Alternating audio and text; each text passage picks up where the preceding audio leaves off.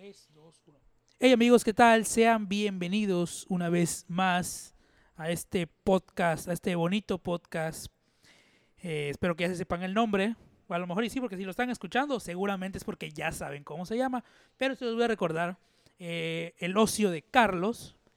Eh, el día de hoy será una noche muy especial porque tengo conmigo a dos personas, dos invitados que estarán haciéndonos, haciéndonos, ¿qué? Que estarán haciéndonos los honores el día de hoy. Eh, ellos son Cacho, ¿Qué onda? ¿Cómo están? pégatelo, ¿Qué onda? ¿Cómo están? Una disculpa. el buen Cachito que lo tenemos de vuelta aquí, es la Otra segunda vez, sería la tercera, pero la, el primer intento pues fue fallido porque cosas de la vida, cosas de la vida, o sea, muy cagado. es el episodio perdido que alguna vez subiremos, pero mientras tanto no lo van a ver. Y eh, igual otra persona que está repitiendo su segundo episodio con nosotros, el buen Riera. Saluda a la cámara, ¿Qué Riera. onda, qué onda, amigos? ¿Cómo están? Kioña, Uh, kioña, espero- como dirían los cotorros. No, no dije kioña, dije que onda. Yo dije el kioña. El kioña. Pues, pues eres, eres básicamente el, un- una combinación entre un Jerry y, el, y uno de los conductores, güey. Un Ricardo y un Slobo. Pero pues antes, antes de, de entrar en contexto, este, ¿qué, qué tal, qué, qué, cómo les ha ido, cómo ha estado su vida estos últimos, este, pues, Riera tiene cuánto que no te veo, Desde el último podcast. dos desde- meses ajá, aproximadamente, y a ti aproximadamente. Cacho tiene como tres, dos, tres semanas que no te Como veo. tres semanas aproximadamente. ¿Cómo, cómo, cómo- cómo les ha ido? Ya sabemos a qué amigo es el que separan. A la de verga. no. Tarea por, no Él es, él es a- la- de tarea por parejas, pues ya valí verga. Tú eres el tercero no que se tiene que no ir. Es el amigo que no invitamos porque no tiene Facebook. Güey, O no nos tiene Güey, agregados. No puedo hacer nada contra esa lógica, güey. Tienes mi número, vamos. Es que sí, Güey, no es lo no mismo. Si no te tengo, vemos en güey. Facebook. No, man. ¿cambiaste o yo no, cambié? No, Es que yo cambié de teléfono. Ya güey. cambiaste mucho, güey. Este, perdónanos, es que no estamos acostumbrados a, A usar micrófono, güey. Eso, uno, uno aquí que está acostumbrado, Sí, ¿verdad? Perdón. No somos profesionales. pues eh, supongo que sí les ha ido bien entonces. ¿no? O Sí, sea, bastante, bastante bien. No se Eh, quejan de sus vidas. No, eh, de momento no. Entonces, ahí, ahí, ahí vamos. Yo sí tengo muchas quejas de mi vida, ¿no es Bueno, cierto? o No sea, tengo... también Pero ninguna vida es perfecta, ¿no? Servirá de Pero- algo, no te preocupes. Mi vida Sí, es perfecta, claro. Servirá de algo. Está bien. Todo yo soy perfecto. no, pues el día de hoy tenemos un- unos temas, bueno, un tema, bueno, a ver qué sale. Eh, tenemos algo, algo, pues espero que les resulte interesante y si no les resulta interesante, pues lo quitan y se van a otro podcast. Les recomiendo, La cotorriza. les recomiendo la cotorriza. Ah, si se la quieren pasar bien un rato, ¿no es cierto?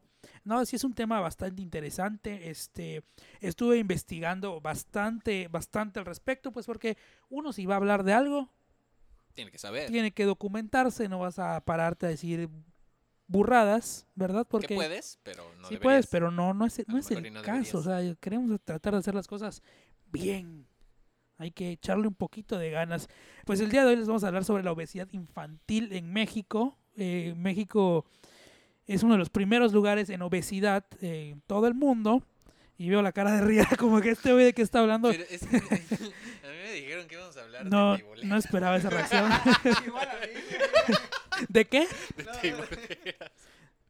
De la vez que nos quedamos encerrados, ¿no es cierto? Que íbamos a repetir anécdota. Íbamos a repetir el anecdotario de la vez pasada. No, la verdad es que no, no vamos a hablar de la obesidad infantil en México. Es un tema que ahorita no, no viene. Pero eh, tenemos en cambio algo un poquito más. Estaría, no, porque yo entro de. Bueno, no soy infantil, pero ya. pero entro de, en la obesidad. Ahí voy a hacer ejercicio, se los prometo. En año nuevo, porque ahorita ya para qué. Tengo un Eso sí. mes para tomar coca. Porque después ya no. Son pendejadas, son pendejadas intentarlo ahorita, ¿no? Sí, o sea, ya sabes para que que- viene el Es pinche que- desmadrote. Yo lo iba a intentar, Ajá. Pero ¿para qué? Si me quedé encerrado en mi casa, no podía salir a hacer ejercicio. Entonces, ¿para qué? No, no, no sí. tenía caso, o sea, a lo tonto lo iba a hacer. Pero ya sin desviarnos, porque últimamente me he desviado mucho de tema, Herrera se, ya se dio cuenta, ya, ya no sé ni, ni, ni lo que estoy diciendo. Pero vamos a empezar con este tema al que un señor, un señor de, de nombre George Gerbner, eh, hizo aquí unas, unas investigaciones, un, un debate este, metodológico, Wow. porque hay que usar palabras aquí bien, bien fancy para que crean que somos aquí unos, este, Para que mínimo entiendan que acabamos la primaria. exactamente. No somos eruditos, pero tampoco Nah, estamos tampoco. jodidos.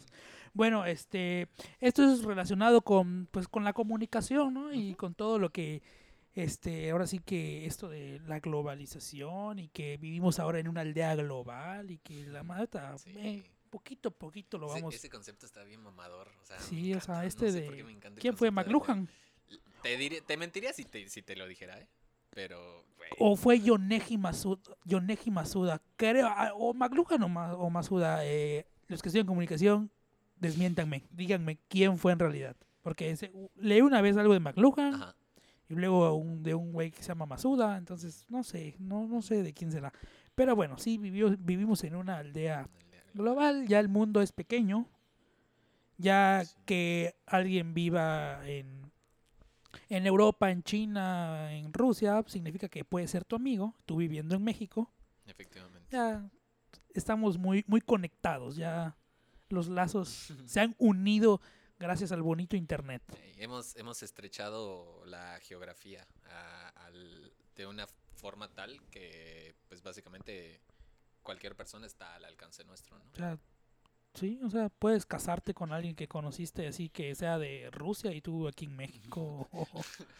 Me, me da, me da risa porque ahí, ahí te venden esposas. O sea, no, no, no, no, Sí. o no, no sé si es Rusia, pero algún país de, de esos eh, Finlandia, que antes algo era así. de la Unión Soviética, entonces sí tiene su servicio de. Ahori- ¿Sabes? es Ahorita que dices mamada. eso de, de la globalización, Pégatelo, de, la glo- de la globalización y de que puedes conocer cualquier persona de, de alguna parte del mundo. Yo tengo una amiga que estudió conmigo, que pues si lo llega a escuchar en algún, Que la vendí. en algún momento de su vida. La vendieron, ahora es No, esposa no, de... obvio no. Seguro se la vendieron a un, a un, a un árabe No, güey. que tiene otras seis esposas. Conoció una, una amiga que estudió psicología conmigo, güey. Te mando un saludo, Carly, si es que estás escuchando esto. Que, Que te lo pegues. que conoció al que ahora es su esposo eh, en Per- de que es de Perú, güey. Lo conoció por Face. Por Tinder.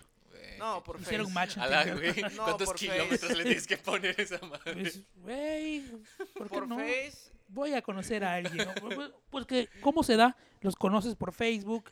eh, ella vive del otro lado del mundo y ¿por qué no? Pretexto para un viajecito, te conozco, me gustas, nos gustamos, nos enamoramos y nos casamos y tenemos unos hijos de doble nacionalidad. Güey, qué padre. No Así sabes, es la vida ahora. No sabes lo impactante que es, güey. Saber una historia, saber una historia así, cabrón.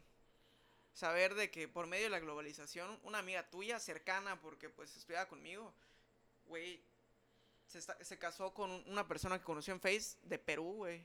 Sí, güey. Sobre todo porque, al menos desde mi punto de vista, es como que lo lees en alguna página de chica de tal lugar, conoce al amor de su vida a través de red social, Se vuelve noticia. se vuelve noticia, pero, pero, ajá, pero lo lees y, ay, ay, sí, ¿no? O sea, es como de que esa madre que...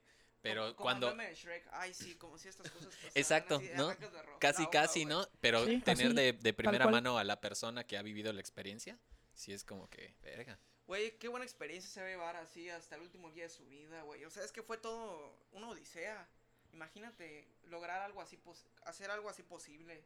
Sea, Mm, está, está, está, está cabrón, güey. Yo creo que es lo Sí, chingón de, de las redes sociales, de la, de la globalización, de esta aldea que dicen que somos, güey. La neta, estoy 100% de acuerdo. Vivimos en una aldea una global. aldea global. Y a lo que quería llegar era justamente a la teoría del cultivo que nos regaló el buen George Geffner. George, si nos estás escuchando, muchas gracias. No sé en qué estabas pensando cuando la hiciste, pero gracias, porque pues nos estás dando un tema de, de- del cual hablar. Pero ¿cómo, cómo, cómo comenzó esto? Pues todo comenzó alrededor de los 40, los 50, eh, cuando la televisión comenzaba a llegar a los hogares en Estados Unidos.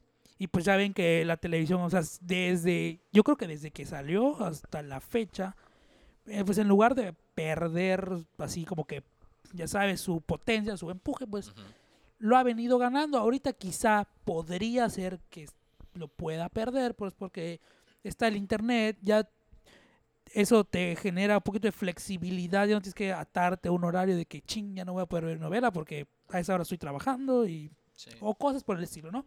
Pero pues a fin de cuentas la tele siempre ha tenido pues un boom, o sea, siempre ha sido un boom la tele, ¿no?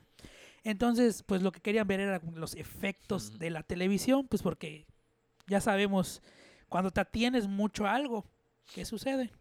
Efectivamente, este, igual empieza a impactar, ¿no? Y, y es interesante porque me imagino que el estudio debe de llevar ya varios años y debe estar correlacionado. Entonces ves cómo las nuevas tecnologías eh, dan también oportunidad de no únicamente eh, como que brindarnos más entretenimiento, sino de propiamente servir de base para investigaciones eh, más serias o futuras que puedan venir. Entonces es bastante interesante. Y es que, ajá, todo esto nos, nos ha traído pues un sinfín de posibilidades. Ahora es, pues todo es, este, lo puedes usar a fin de entretenerte, eh, como tú dices, formarte, Formar. educarte, aunque el formarte podría ser positivo o negativamente. Pues todo de- dependerá de, de qué consumas, porque pues igual la, la- los medios nos han dado eh, un sinfín de, de temáticas. Mucha libertad.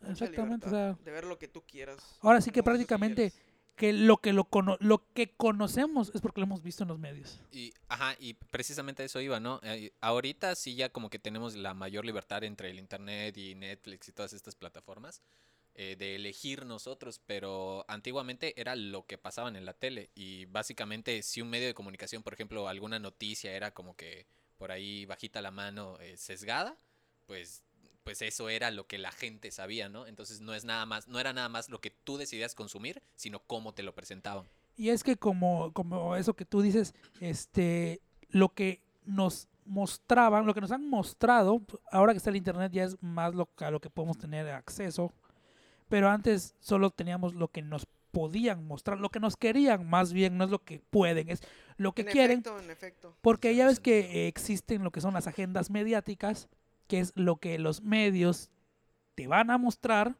porque es lo que quieren Quieren que sepas. tú sepas. Entonces, eh, podría ser que antes tú creías que, ah, es que fulano de tal es, es- chido porque en la tele dijeron esto de él, ese es malo porque este tal noticiero, tal periodista dijo esto de él. Entonces tú te quedabas con eso. Pero pues ahora que tenemos este al buen internet, ha venido a darle un espacio a estas personas que si bien llevan mucho tiempo queriendo mostrar este lo que quizá lo que verdaderamente es, pero que nunca han podido porque pues los medios saben qué es lo que deben, lo que quieren mostrar y obviamente no se los han permitido. Que al menos en, en ese sentido también hay, hay igual un poquito de sesgo porque, por ejemplo, el gobierno chino sí tiene como que cierto control sobre a qué páginas pueden ingresar las personas, igual el gobierno cubano, tengo entendido. Sí, o sea, están el muy- ellos están más, más controlados. Exacto, ¿no? También en- no es como que en, en cualquier lugar de conexión a internet es total libertad, Sí, sino que también tienes una Pero a- a- hablando aquí occidente, que es donde Venezuela y, y Cuba son occidente. bueno, pero eh, ellos Sociedades no de ese normales. bueno, no nadie, na- normales, nadie es normal, olviden, vamos a retroceder. Pero ajá, La- el contexto que conocemos. exactamente, lo, lo que sabemos, a lo que estamos acostumbrados ahora sí, ¿no?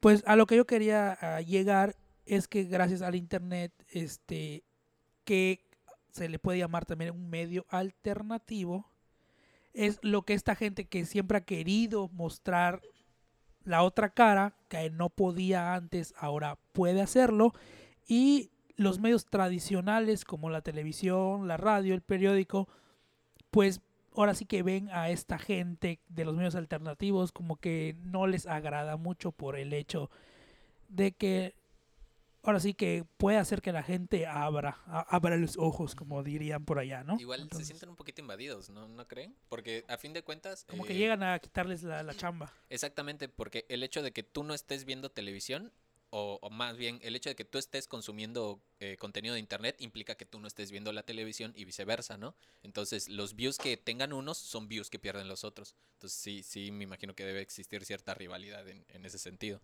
Ya, ya hay más demanda, ya hay más oferta, ya todo es más Exacto, este es un mercado con más oportunidades. exactamente, ya casi, casi, casi un mercado de competencia perfecta, porque ya, ya hay, hay, de, hay más de qué elegir. O no es perfecta, porque eso es como muy utópico, ya sabes, no, no se puede, pero ya hay más posibilidades. Sí, eso sí. Ya hay un, el, el abanico. Ahorita, ahorita que estás comentando esto, viene, viene a mi mente como que una, una entrevista que tuvo alguna vez este güey de El Escorpión Dorado.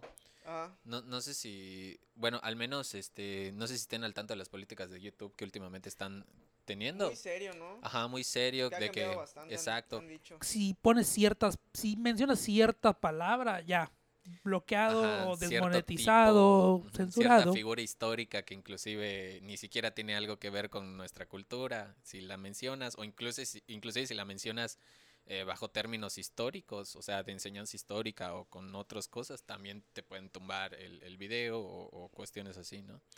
Eh, y estaba, estaba hablando este tipo de que, al menos en la época cuando él empezó, pues ya ven que es el hermano del Wherever Morro, ¿no? Sí, Entonces, este, pues lo, lo, lo atrayente, al menos creo que para nosotros que sí fuimos como que de esa generación de adolescentes que creció con eso. De esperar al viernes de blog. Exacto, Sí. ¿no? El tiriri, whatever tomorrow, ¿no? Próxima estación, lo que sea. Este, sí, sí era, el, el encanto quizá era como que ver esa libertad que la gente en general en la tele no tenía. O sea, poder ir a YouTube, consumir ese contenido donde ves un cabrón diciendo todas las leperadas que uno en general no puede consumir de otros medios. una libertad de expresión al 100%. Sí, lo al que era 100%. antes, lo que era antes. Definitivamente, ¿no? Entonces, este, ya a partir de todos estos cambios, pues como que se están de alguna u otra forma perdiendo todas esas eh, cuestiones llamativas que fueron en su momento. Y, y también no, no sé qué tanto tenga que ver la, la cultura actual, que también ya es una cultura que va un poquito, eh, mm, que viene más sensible, ¿no? Por así decirlo. Entonces, me imagino que en ese sentido tendrá que ver la adopción de nuevas políticas con el, el cambio sociocultural y que a nosotros que crecimos viendo leperadas, pues es, es normal que nosotros pues no nos ofendamos o, o no sintamos como que, o, o pensemos de que, nada mames, pinche YouTube, esas mamadas, ¿qué? O sea, ¿no? De todas estas cuestiones y por eso consumíamos ese contenido, bla, bla, bla. Entonces, este, ya perder esas oportunidades, perder esas libertades, perder ese entretenimiento tal y como nosotros lo conocimos, lo disfrutamos, lo entendíamos, nos gustaba, sí es, es, es medio cabrón. O sea, como que empiezas a sentir la brecha de separación de tu generación, o sea, de nuestra generación con las de ahorita. Con la siguiente, sí, güey. Con la siguiente, sí. Es que igual yo creo que como antes había un poquito más de violencia. O sea, como que se expresaba más viol- la violencia era según lo correcto, ya sabes. Mm, Y ya después de eso, conforme fueron creciendo las demás generaciones, dijeron, ¿saben qué? Esto, esto no debería de ser así. Como que ya empezamos a razonar un poco más. Aunque claro, hay de exageraciones a exageraciones, o de puntos, o de extremos a extremos. Comentado, ¿no? Sí. Sí. Pero ha, ha sido, ha estado muy intenso esa, esa separación de lo que nosotros vemos y decimos a X, lo que alguien, algún joven, ahorita adolescente, que tenía nuestra edad, que teníamos antes su edad, yo creo que una forma de pensar completamente diferente. Sí, bastante. Este, y con todo esto de lo que eh, queremos mencionar del, del cultivo, de la teoría del cultivo, que pues, todo es parte, es todo lo que hemos dicho es parte, parte de esto en realidad, es como este pues lo que querían ver era eh, el comportamiento, o sea, comparar el comportamiento de las personas eh, que tenían televisión en casa con las que no estaban, aún no tenían contacto con esa tecnología. Como que, ¿cuál, cuál, qué, qué, qué diferencias habrá entre los que la consumen y los que no la consumen? O sea, ahí yo creo que con eso fue empezando todo. Este, y ya saben que con el paso de los, de los años, pues esto se fue, el uso de, de la tele se fue volviendo más común. Ya es que como era antes de que, ah, no manches, tienen tele, son ricos. Co- como en la película esta de, ¿cómo se llama? Sí, es que no me gustan, pero ¿Cuál? las de Volver al Futuro. Ah, Tenemos Ah. dos teles en casa. De verdad, no les creas, hijo. o algo así dijeron, pero pues ajá, eh, la, la tele en realidad era un lujo. Ahora es es un objeto común en casa. de ¿no? lo más común. O sea, Sí. la casa puede ser de Creo, que, la- palitos, creo pero que es el artículo más común de toda la casa. es el artículo más necesario. O sea, Obligado, hasta podrías decir sí. obligado. Sí, o sea, es obligado, el- ¿no? Porque ahí va a estar. casa- bueno, es que ahorita con, con el avance de la tecnología, pues ya puedes tener esa, tel- esa televisión en, tu celular, ¿no? Aquí, en tu mano. Pero yo creo que al menos de las familias mexicanas, güey, yo creo que de muchas partes del mundo, al menos de lo más principal, es esto, güey, que tengan una televisión, güey. Pero es que, en- eh, bueno, así en ese sentido, no sé si conocerlo como, o bueno, no sé en qué punto separamos lo que viene siendo una pantalla de reproducción de contenidos de la televisión como tal, porque sí, sí Ah. se acuerdan que las teles antes tenían su cajota y toda esa madre, ¿no? Sí. Hasta hacen el chiste en son como niños, ¿qué es la caja? ¿Qué, ¿qué es está?". la caja que está detrás del televisor? Hasta hace poco en Es mi el casa televisor. una de esas y seguía funcionando. Es- venían buenísimas, cabrón. Y o sea, tenían es un que sonido brutal. Yo tenía uno que tenía un sonido así súper chido. Bueno, pero en, en ese sentido, eso sí era como tal una televisión, porque ¿qué era lo más moderno que podías poner o qué otro contenido podías adquirir? Puta, si tenías suerte, el DVD, el lector de DVD o de Blu-ray que compraste aparte, De ya Cars, sabes. Ajá, o, o el VHS, o había algunas teles eh, que incluso tenían el propio reproductor de VHS Ya lo incluido. incluido, sí. Ajá.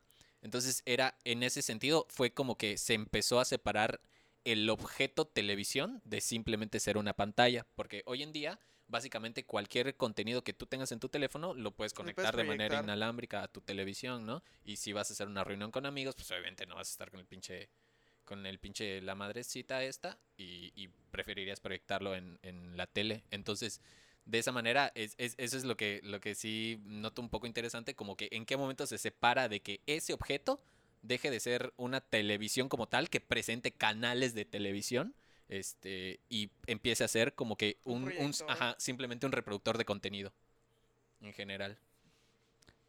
Ya ah, prácticamente la, la función ya está cambiando. Exacto. Ya con eso de que son smart, como les Ajá. llaman. Smart TV.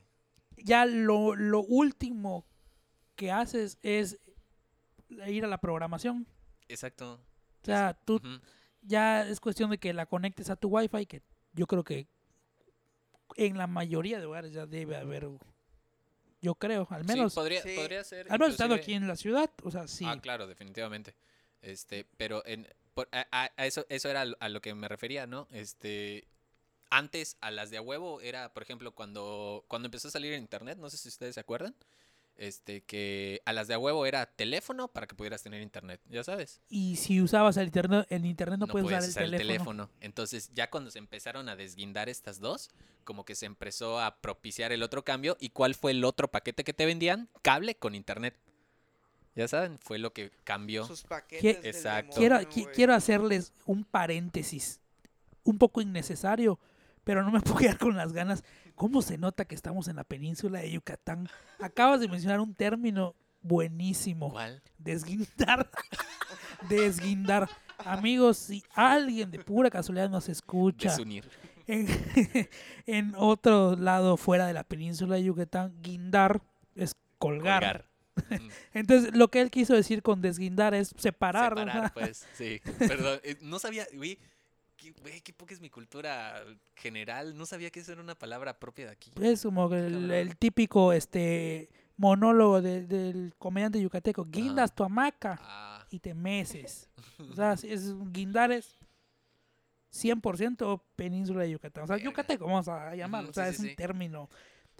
Termina, cerrando el paréntesis. güey, estuvo bueno, güey, qué bueno, ya aprendí algo, cabrón. sí, qué o sea, chido. uno Aquí nunca, de- uno de todo. nunca deja de este aprender. Podrá ser algo muy, este, pues no muy intelectual, pero siempre aprendes algo. Ah, ok, este... Cri, Ah. cri. Te voy a poner un crillito No, en ya, es- edición. Es, que re- ya retomando la idea, era como que ese fue el segundo gancho, ¿no? O sea, a- ahora te vendemos el, el cable a huevo con el internet, ¿no? Pero también ya cuando se empezó a separar, pues ya como que la gente empezó a, a elegir el suyo. Porque, por ejemplo, en mi casa no tenemos televisión por cable, no tenemos teléfono, pero sí tenemos internet. Entonces, eh, a- al menos a nuestra familia le convino el hecho de que el- la venta del internet de una conexión web se, separa, separara, Se desguinde. se desguindara de las Fíjate otras. que si por mí fuera, aquí no habría ni teléfono ni cable, pero pues vivo con mi abuela, entonces mi abuela pues no va a andar metida ahí en su tableta y porque Qué Viendo- loco, ¿no? Viendo el Netflix. el Netflix Qué loco, es, es lo que igual en mi casa, si yo tuviera una propia, lo mismo, haría lo mismo, ¿no? Y e- ese es ya el, el cambio generacional del que veníamos hablando hace rato. mi mamá en su casa, porque yo no vivo con mi mamá, sépanlo, este solo tiene internet. O sea, ¿y qué hace ella? Pues si la localizas, pues tiene su celular, Tienes o sea, el ¿para qué quiere teléfono de casa? ¿Para qué quiere cable? Ella desde que llega, o sea, llega de trabajar, quiere darse su momento, ella tiene todas las, las plataformas digitales. Tiene Netflix, tiene Amazon, tiene Claro, Blim, Blim. Claro Video, este y ahorita Disney Plus. Creo que está creando correos para hacer siete días de prueba ilimitados. Güey, la van a ir a buscar. Qué bien Güey, pensado. es que güey. voy a balconear a mi mamá. Qué bien pensado. Voy a balconear a mi mamá, pero ella se hizo como 40 correos para No hacer mames. pruebas de A Amazon. la bestia. Verga. Y sí lo terminó pagando una vez. Pero Eh, creo pues que. Ya le convenció. Sí, le, le conven- o sea, luego de 40 pruebas, hasta yo me, logran Ya, ya convencer. mucho. Pero ajá, lo que yo voy es, ¿para qué, sigue- pa- para qué pagas este teléfono y cable Exacto. si puedes ver lo que quieras Ujú. cuando quieras? Ujú, Y en, y en ese sentido sí, sí vino eh, para con nosotros, ¿no? Es eso que hablábamos también del cambio de las tecnologías y de la separación de sistemas. Ya también el, el teléfono celular, en el momento pues en el que básicamente el último miembro de mi familia, que en este caso fui yo, en, recibir un celular, pues soy el más pequeño, este, apenas yo lo tuve, la necesidad de tener teléfono de casa se fue a la chingada, o sea, entonces, y de hecho creo que desde esos momentos a lo mejor hubiéramos empezado a, a ocupar internet, pero como todavía no existía la separación de las de los paquetes de venta y, y no íbamos a pagar el, el cable o, o el teléfono que de alguna u otra forma nos eran innecesarios, ¿no? Entonces, Aparte, qué feo es que a las 7 de la mañana suene el teléfono de la casa porque le están cobrando a tu tía que no ha pagado en apoyo económico o en Liverpool o cosas por el estilo. Entonces, apenas pueda, voy a descontratar, a descontratar. Voy a des- me voy a desguindar del contrato telefónico. eh, ya no me la van a pasar, cabrón. Qué mi rey. Es la, la, es la palabra de la noche De la de hoy, noche. desguindar. Eh, Pero bueno, eh, entonces, A mí me este... gustó cuando lo dijiste. ah, gracias, cachito, te quiero. pero díselo para que te oigan todos. Que a mí No, sí ya me perdí gustó. la magia. Ya, ya no. la verga, Era en el instante, pero no, no, no te pones abusado. Oye, de plano no me escucho nada. No, obviamente no, güey. pues, Neta, está- sí, aunque me lo ponga aquí. Sí, no. Júramelo. Si no es Luis Miguel, güey. Coño, ¿por qué no, güey? Para los que nos estén oyendo, porque todos nos van a estar oyendo, porque Don Inteligente no cargó completamente la, la, la cámara. Eh, aparte, no puedo hacer tantas cosas al mismo tiempo. O checo el que está frente a mí, Ah, checo la otra. cegados, Güey. Se me ocurrió ponerme hoy los audífonos que tienen el cable de 30 centímetros y no el de 2 metros que siempre me pongo, entonces no, no llego a la cámara, pero para el próximo ya, ya lo vamos a empezar a grabar. Ahora serás el calamar y sus teclados, perro, güey. Oye, si el pulpo es buenísimo. Es buenísimo. Otra vez me volví a desviar, gracias. Perdóname. Sí, prosigue. Pero bueno, lo que... al- Tratando de- de retomar nuestro tema que nos encanta, nos encanta salirnos, pero no importa, está bien. Que se vea natural.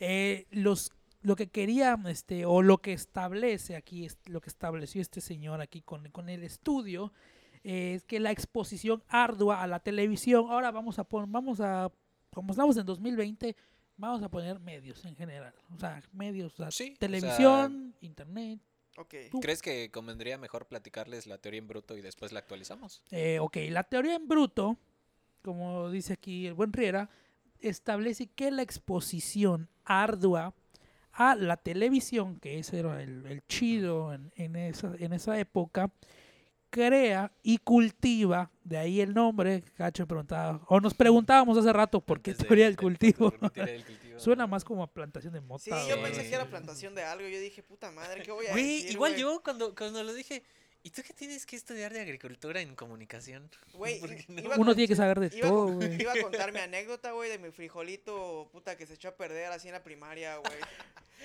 Muy mojado el algodón, Pues, sí, yo dije, no el- mames. El maestro que nos dio este no no era metodología de la investigación, era lo mismo, pero tenía otro nombre, este Investigación de la taller de investigación, taller de investigación. Ah, Todas las clases si podía nos mostraba su tesis sobre los cultivos, no No pero no los cultivos hueva. de que estamos hablando ahorita, sino cultivos de, O sea, de agricultura. agricultura, o sea, se iba a los ranchos ahí a hacer su encuesta los, a las- cabrón. Verga, Bueno, pero regresando, Mucho trabajo. Güey, Pero sí, sigue, pero sigue, cabrón, sigue, es que, Ya, ya, es que tú también. Es que todo es interesante, güey. Todo en este podcast, güey, de todo lo que hablamos es interesante. Aquí hay ¿Cómo espacio para todo. Para todo. no ¿Cómo somos serios. Pero prosigue, güey, ya me callo. Bueno, les comentaba, es que si, si no prosigo se me va a olvidar el término. Perdón, güey, perdón. Me lo tuve que casi aprender de memoria. La teoría del cultivo, pues nos establece que la exposición ardua a la televisión crea y cultiva actitudes consistentes a una versión de la realidad que es construida por dicho medio y que es la realidad actual. ¿Esto qué quiere decir? Se preguntarán ustedes. Riera, ¿qué quiere decir? Ah, puta. ya. Eso, ya soy, me- yo soy el maestro. o sea, es como, como si yo estuviera parado ahí en el cerro y me pego un pinche empujón. Haz de cuenta que estás en la escuela, papito. Te preguntan, dices. Básicamente, eh, ay, güey. Es- esa es mi muletilla, gan. Este. eh, Sí. O sea, no, no, no, no, no, no diga que sigue, sí la dice siempre, pero es una muletilla que suele usarse. Sí. Este, entonces, eh, básicamente, eh, de acuerdo a cuánto tiempo estés tú expuesto a los contenidos que se presentan o presentaban en la televisión, eh, esa madre influirá en el concepto que tú tienes acerca de la realidad que tú, en la que tú estás viviendo, ¿no? Y es que, ajá, igual, básicamente, pues vivimos en Una sociedad. una realidad que no es real. vivimos dentro de una realidad que nos han creado. O sea, ya no es, ya no vivimos en una realidad real como tal. No, pero o sea, ¿cuándo ha sido real? o sea, ¿cómo? ¿Cuándo ha sido real? O sea, Ni siquiera sé si somos reales nosotros. es exactamente. Para esa empezar. es una pregunta de filosofía así, que viene desde hace un chingo. Entonces, está cabrón. O sea, verdadera- verdaderamente eso que estamos haciendo ahorita está pasando o está en nuestra mente. Ustedes son un pinche producto de mi imaginación. A lo mejor, a lo mejor, a lo mejor, a lo mejor yo estoy solo y ustedes no están aquí y yo me lo estoy imaginando. Puede o ser. tú lo estás imaginando o tú lo estás imaginando. A lo mejor quienes están escuchando eso se lo están imaginando. O a lo mejor existe una conciencia que nos trasciende a todos nosotros que nos está imaginando a todos al mismo tiempo. Como una chaquetota mental, güey. en efecto. No podía faltar. No, Coño, es que es el nombre global para eso. Coloquial una No creo que si mental, vas a. Rusia sepan que es una chaqueta mental. Güey, dudo que. a ellos le dirán una jaque sea, Ajá, mental. güey, dudo que, dudo que lo escuchen, güey. Güey, en Rusia, güey. Intentaría decir algo en ruso, pero ni siquiera imitarlo me va a salir. No, Que no va a estar muy cabrón, güey. Pero sí, o sea, Sí. básicamente. no, pues en realidad, este. Mucha gente o quienes quienes exponen a, a la televisión o ya a los medios, vamos a, vamos a hablar un poco más actual, Ya ya, les dije la teoría en bruto, como mejor era, al estar nosotros expuestos tanto tiempo a lo que son los medios de comunicación, pues prácticamente ya tomamos por verdadero lo que nos están diciendo. O sea, tal vez que creemos que esa es la realidad, pero pues no. O sea, no o, es o como igual tal. inclusive puedes no tomarlo literalmente, pero de alguna manera existe cierta influencia, ¿no? Me imagino. Y es que, ajá, o sea, ¿cómo estar tanto tiempo este frente, ahora sí, regresando a lo de la televisión, este, cómo quienes verdaderamente pasaron mucho tiempo, o sea, eran adictos casi a la televisión, de qué manera influyó todo eso en su comportamiento, en sus formas de pensar, de actuar, o sea, cómo, cómo, cómo todo eso les los cambió, los moldeó, pues porque eso es lo que hacen los medios, ¿no? Nos moldean, nos cultivan, este, nos crean actitudes, valores, este, creencias, etcétera. O sea, Sí. cómo todo eso ha influido en nosotros. Ya estamos influenciados por todo eso. Efectivamente, ¿no? Somos eh, dentro de lo que yo podría haber entendido de cómo está conceptualizado o construido el ser humano. Tenemos una parte evidentemente social, ¿no? Que vendrá incluida a, tra- a través de nuestra interacción con las demás, con los demás miembros de nuestra sociedad, incluso si es a partir de una pantalla, ¿no? Y es que eh, el ser humano por naturaleza es un ser sociable. Es un ente él social. no puede estar solo. O sea, tiene que interactuar con el medio. O sea, yo puedo estar solo, yo no necesito interactuar con nadie. o sea, me valen madre todos, ¿no es cierto? No se crean. No, pero ajá, o sea, es una necesidad, es algo que traemos. Es innato, si es de nacimiento o es nato. No sé qué tan de nacimiento sea, pero por ejemplo, este. Uno de los primeros experimentos, o según tengo entendido, el primer experimento eh, metodológico como tal documentado fue un faraón egipcio que se le ocurrió eh, aventar a dos chavitos así a la verga de la sociedad y para, para, para identificar eh, cuál es el, el primer, el primer idioma que se generó. Entonces él los aventó así a la chingada y dio la orden que a nadie les hablara, a ver cuáles eran las primeras palabras que ellos empleaban, ¿no? Porque según esto, eh, su, su lenguaje, ese lenguaje que ellos hablaran sería el lenguaje natural del ser humano, ¿no? El, el lenguaje que orgánicamente se desarrolla, ¿no? Y nada más iba un güey a darles de, de comer y ahí les, les tiraba el, su, su comida este, y ya se regresaba, pero no les hablaba, ¿no? Para que ellos no escucharan nada. Y ya de alguna u otra forma, no recuerdo bien qué palabra utilizaron, pero la cuestión es que se, este güey concluyó que, o más bien encontró que era el...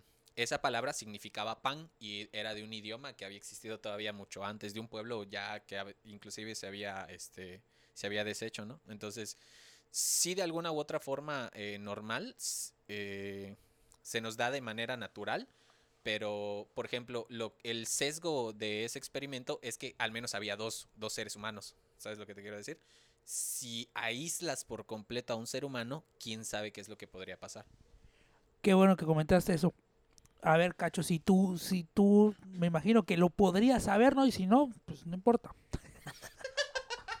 Total, pues no es educativo. Este, supongo que alguna vez escucharon sobre el niño salvaje. Ah, sí, Ah, criado por lobos, ¿no? Exactamente, o sea, que el niño que estaba, lo encontraron en un bosque en Francia o no sé dónde. Ujú. Cuéntanos, Cacho, yo sé que tú lo no, sabes. No, te iba a decir, verga, me agarraste en curva, güey. Te iba a decir, verga, me agarraste en curva. Y pensé que así como en la escuelita, güey. Como en ser un conducta, pensé que me ibas a preguntar algo muy cabrón, güey. No, ya después que güey. dijiste, dije, ah, coño, sí. Yo lo, lo- te lo Está bastante interesante. dije Cacho porque pues esto me lo, lo vi en mi clase de psicología Pues, y, sí, en la escuela, güey. y tú eres psicólogo, tú debes de saber. Educativo, pero psicólogo. Bueno, ¿qué fue lo que, lo que pasó con este No te niño? Cara de la foca. Pues mira, a grandes rasgos, pues ya lo dijiste, ¿no? De, y pues de lo que estaba hablando Riera, de pues el niño salvaje se supone que estaba dentro, ahora sí que en un área ru- ru- ru- rural, Rural. Po- podría decir selva, güey. Está, en- un bosque Ándale. en La cosa es que al, al momento que lo descubren, se ve y se puede estudiar lo que un comportamiento puede hacer o cuando una persona que, como estábamos diciendo, es innata, su, desde, nacimiento, desde el nacimiento tiende a socializarse, güey. Ahora, pues imagínate todo ese desfase, todo ese desfase entre el niño salvaje, de cómo aprendió, de cómo se pudo comunicar, porque de algo tenía que comer, de algo tenía que vivir, algo tenía que hacer, al menos con lenguaje corporal, y que nosotros no sabemos absolutamente, y que nosotros no sabemos absolutamente nada. Entonces, esa brecha y ese estudio estuvo muy interesante, estuvo muy interesante. A- ahorita que estaba comentando esto, Cacho, eh, de hecho tengo entendido que a, a lo que me preguntaste hace rato, ¿no? Hice me dio una reflexión, a ver si puede ser llegar a, a ser conclusiva. a lo mejor y si es natural en, en el ser humano, sí surge de manera natural, porque según tengo entendido, lo que este niño hizo fue este asociarse, pero con una manada de lobos, Con ¿no? lo que tenía a su Ajá, alcance. con lo que tenía a su alcance, ¿no? Lo- los mamíferos más próximos a él. Porque, de hecho, si lo ves a, a niveles generales, por ejemplo, un, un caballito recién nacido, como a los 20 minutos ya está trotando. En cambio, el ser humano, pues como que es el bebé So- más inútil de que Somos produce la inútiles. naturaleza, O ¿no? sea, somos inútiles. Sí, o no hay de sea, otra. Si, si te Nos comparas tienen que cuidar 20 un años. chingo de tiempo. los primeros Puta, 20, a- los primeros casi, 20 casi, años son los más difíciles. Entonces, sí, sí, sí, eh, sí es necesaria, ¿no? Es estrictamente necesaria hasta que cuando menos tengas la fuerza tú, eh, en un estado ya más salvaje, pongan, para que tú puedas cazar algo, ¿no? Y, e inclusive eso no te exenta de los posibles depredadores que puedas ahuyentar de manera exitosa con una manada, ¿no? Ahora, este, cuando empezó todo este desmadrito de que encontraron al niño este en la selva, vamos a llamarle, ¿cómo le llamamos? Y le llamamos, dígame un El nombre. niño salvaje, el niño lobo. Pon- Ponle un nombre, un nombre. Mowgli. Mowgli. Mowgli, Sí. Mowgli, está bien. Sí. Bueno, cuando encontraron a Mowgli y supongo que empezaron a, pues, a observarlo, a analizarlo, a estudiarlo, y supongo que querían encontrar la forma pues, de educarlo, ¿no? Para que pudiera pues, empezar a hacer cosas de humano. O sea, ¿cómo lo habrán hecho? O sea, con el de que, ok, te tengo que dar de comer, ¿no? Pues porque si lo tenían encerrado, pues, ¿qué, qué iba a comer? Le tienen que dar de cierta manera, supongo que su alimento. Habrán hecho, aplicado aquí alguno de los experimentos así como Pavlov con los perros. Pues yo creo o que cómo sí. le habrán, o sea, porque eso del condicionamiento y todo eso, pues me imagino que lo debieron haber aplicado con, con el muchacho La este, con yo- Mowgli. la mayoría de, de forma de comunicarnos a través de entre especies, ya sea un perro, un gato, todo es puro condi- acondicionamiento, güey. Todo, o sea, los perros están súper condicionados para, o sea, son muy inteligentes.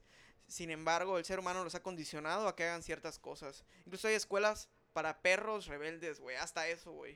O sea, imagínate, en los cuales, puta, dejan a tu perro hecho un atleta, hecho, obedece todo. Entonces, esta, esto lo que es el conductismo que estabas diciendo de Pavlov, lo han hecho, yo creo que lo, hemos hecho con todas las especies, güey, para estudiarlas. Y, y en este caso que dices del niño salvaje, güey, 100% que lo hicieron. Estoy muy seguro, güey. Según yo tengo entendido, el niño realmente nunca pudo desarrollar al 100 sus capacidades y desarrolló no? problemas del habla. O Sí, sea, nunca, nunca llegó a tener el, el dominio de una lengua así como tú y yo podríamos comunicarnos. No tuvo la estimulación. Ajá, la, la estimulación temprana Estimulación. adecuada. Entonces, este, inclusive hasta para eso, ¿no? No es nada más este, que aprenda a cazar, sino hay otras cosas que van más allá, más propias del ser humano, que sí necesitas a fuerza aprenderlas de otros seres humanos, ¿no? O sea, como que tenía un lenguaje corporal, o al menos, no sé si de las, del balbuceo de las cosas o sílabas que decía, no sé si organizaba palabras. Al no creo, menos me imagino que ya, ya sabía cómo pedir ciertas cosas, Sí, ¿no? sí, de alguna manera lo con algún Claro. ruido, le enseñaron algún a ruido. Pedir esto, pedir. pedir lo otro, pues Pero con, al- con algún Una este tesis no te iba a hacer. No, jamás, güey. jamás, güey. Sí, Jamás. uno que ha ido a su escuela, a- que ha ido a la escuela 20 años con trabajo la hace, imagínense, él que, que vivo, que vivió, ¿cuántos? 7, 8 años en la selva, en el Ajá, bosque, sin contacto, sin tener contacto con, con humanos. Sí, está, está mucho más cabrón. Pero para algo les debió haber servido ese niño, yo creo. Sí, definitivamente. O sea, no, no hay como, no, no creo que haya quedado inútil, cuando menos para trabajos de fuerza bruta. Pues tenía, yo me imagino que debería haber tenido lo necesario. Güey, le hubiera metido de albañil igual y le armaba así súper chido. Pues sí, Pues, o Se sea, vol- se vol- igual y se volvió el maestro así, mero, mero. y- acostumbrado a ese ambiente tan crudo, créeme que no le pediría nada a ningún otro constructor. Y ¿eh? sin tomar caguama, güey. O sea, ahí ya, ahí ya tenías un Pura plus. teta de loba. Tu saco ahí, el niño Ten por seguro que te iba a terminar güey. rápido la obra. sin ahí, sin pedirte día de Nada más no descanso. lo saques a la luna llena. Ni lo mojes, güey, con agua fría, la verga. Aléjense, voy a explotar. ta- Te ataque ahí el pobre. No. No, güey, pobrecito. Pero bueno, o sea, incluso, bueno, en, ese sentido, ¿qué, qué podríamos decir, no? Podría sonar un poco crudo, pero a lo mejor y el ser humano se hace y no se nace, ¿no? ¿Quién sabe? Pues sí, porque somos tan inútiles. o, o no sé si inútiles, pero nos es tan necesaria una sociedad que por nosotros mismos sea, un individuo aislado. eh, quién sabe si pudiera llegarse a desarrollar, ¿no? Y a incluirse dentro de la sociedad común. No es como los gatos, esos güeyes pueden estar solos toda la vida y chingue su madre. No pasa nada. Tienen sus, sus muy genética. Sí, güey. De hecho, estaba leyendo que mucho del comportamiento de los leones actualmente, los gatos tienen exactamente, solo que a menor magni- magnitud, pero exactamente el mismo comportamiento que estuvieras con un león, güey. O sea, el Algo carácter es el mismo, el carácter es el mismo. Entonces, he visto publicaciones en Facebook, ahorita que regresamos a lo que son los medios, televisión, etcétera, que donde sacan de que los gatos si pudieran matarían a su dueño y cosas así, ya sabes, que porque son así súper súper ariscos y todo. Entonces, el otro día estuve viendo un documental en, en, en Nat Geo, hasta eso la televisión pues me ayudó, güey. Y te das cuenta de que, güey, incluso el comportamiento, güey, de... O sea, ¿qué tanta conocimiento te da, te da este el internet o la televisión que puede entender eso, güey? O sea, que puede comprender que un gato tiene el mismo comportamiento que un león, cabrón. Sí, güey, ¿no? Básicamente, nada más porque no tiene el tamaño, no Sí, lo hace, al- ¿no? Sí, güey. La neta, cabrón. Pero imagínate que así de pura cagada mute el gato un día y casi. Pues yo creo que sí se podría, ¿no? Podrías empezar a agarrar eh, un tigrillo la- o así. las especies más grandes y empezarlas a cruzar, ¿no? Y las crías más grandes, cruzarlas. y sí, me imagino que podríamos tener un gato eh, Grandote, de ¿no? género doméstico, Sí. pero enorme. pon tú del tamaño de un güey. gran danés que es, es grande, pero es Sí. menos, me- más chido que un león, pero es danés, entonces como que... Los de Dinamarca pues, no son tan... Oye, Pero- así, güey. Güey, no Ima- mames, imagínate verga, que-. Si ya de por sí corre más rápido que yo, qué No puta, güey, no. Imagínate que llegues a tu casa, compra un gatito, dos meses después, ay, tienes un león puta, ahí en tu como- cama. ahí. Como ese, los pug falsos. A la te- no los visto, no, y ya lo ves así, ya no crece. Como la que compró, supuestamente había comprado un mini pig Güey, los, puer- y creció los así. puerquitos Sí, güey, vietnamitas, güey, no Y mames. pues ni modo, se, encariñó y ahí lo tiene. Yo me hubiera hecho un- unos, unos tranquitas de lechón aquí, bien No rico, sé, una yo no tendría cochinita. el corazón. Yo si voy a la tienda, o sea, y ya está ahí, bueno, pues ya está muerto, pero yo matarlo. O sea, no mataría a mi mascota, güey. ¿Se acuerdan? No, güey, no mataría a mi mascota, güey. Qué bueno que, que dijimos esto de matar cerdos. Aunque sea un puercote, güey. Recuerda cuando fuimos a misiones a Calakmul que nos dice el, se- Güey, el señor, Yo no fui a verlo, cabrón. No quieren, no, no, mames, estamos, no, tampoco lo vi. Güey, ese quieren comer- quedó grabado en mi vida para siempre, Dice el señor que el de la casa ah, quedó que nos invitaron a comer, dice el señor, quieren comer chicharrón y nosotros de una vez tráigalo. Ahorita se los traen, lo están preparando. Pero haz paréntesis, cuenta de que de que a, nosotros viniendo de la ciudad, nosotros viniendo de la ciudad a pasarnos a una zona ru- rural,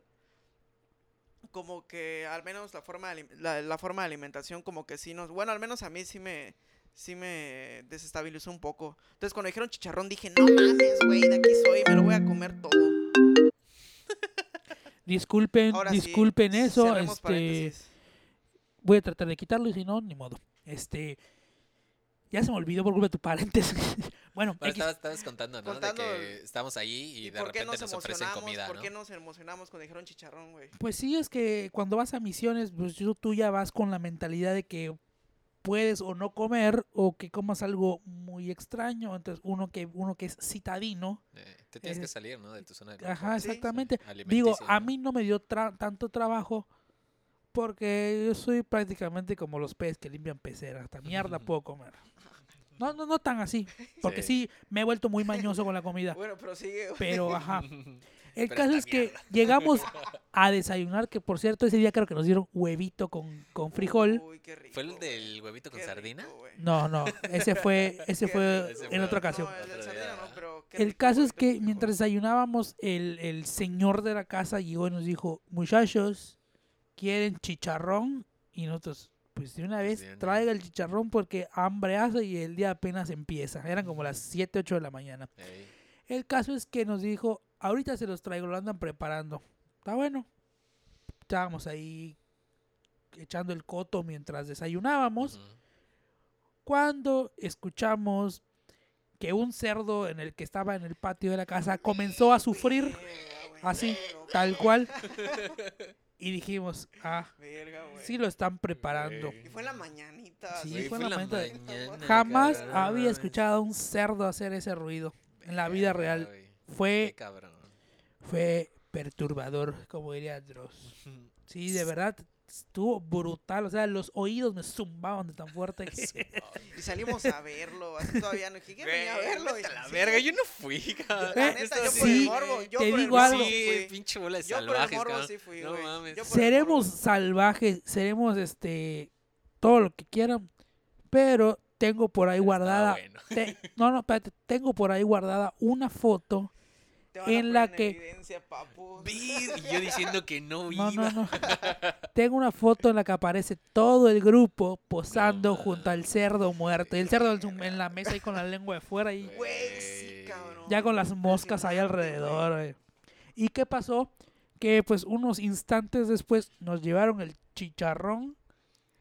Que creo que no pelaron bien al pobre cerdo porque tenía, Tenía pelos el pelito. chicharrón. Nah, pero le daba el toque, güey. le daba el toque. Pero- Estaba bien, Sí. estaba bien. De los mejores chicharrones que he El comido en mi vida. Déjenme, déjenme comentarles. Sí. Sí, la verdad es que sí, de lo, de lo mejor que, que pude haber comido.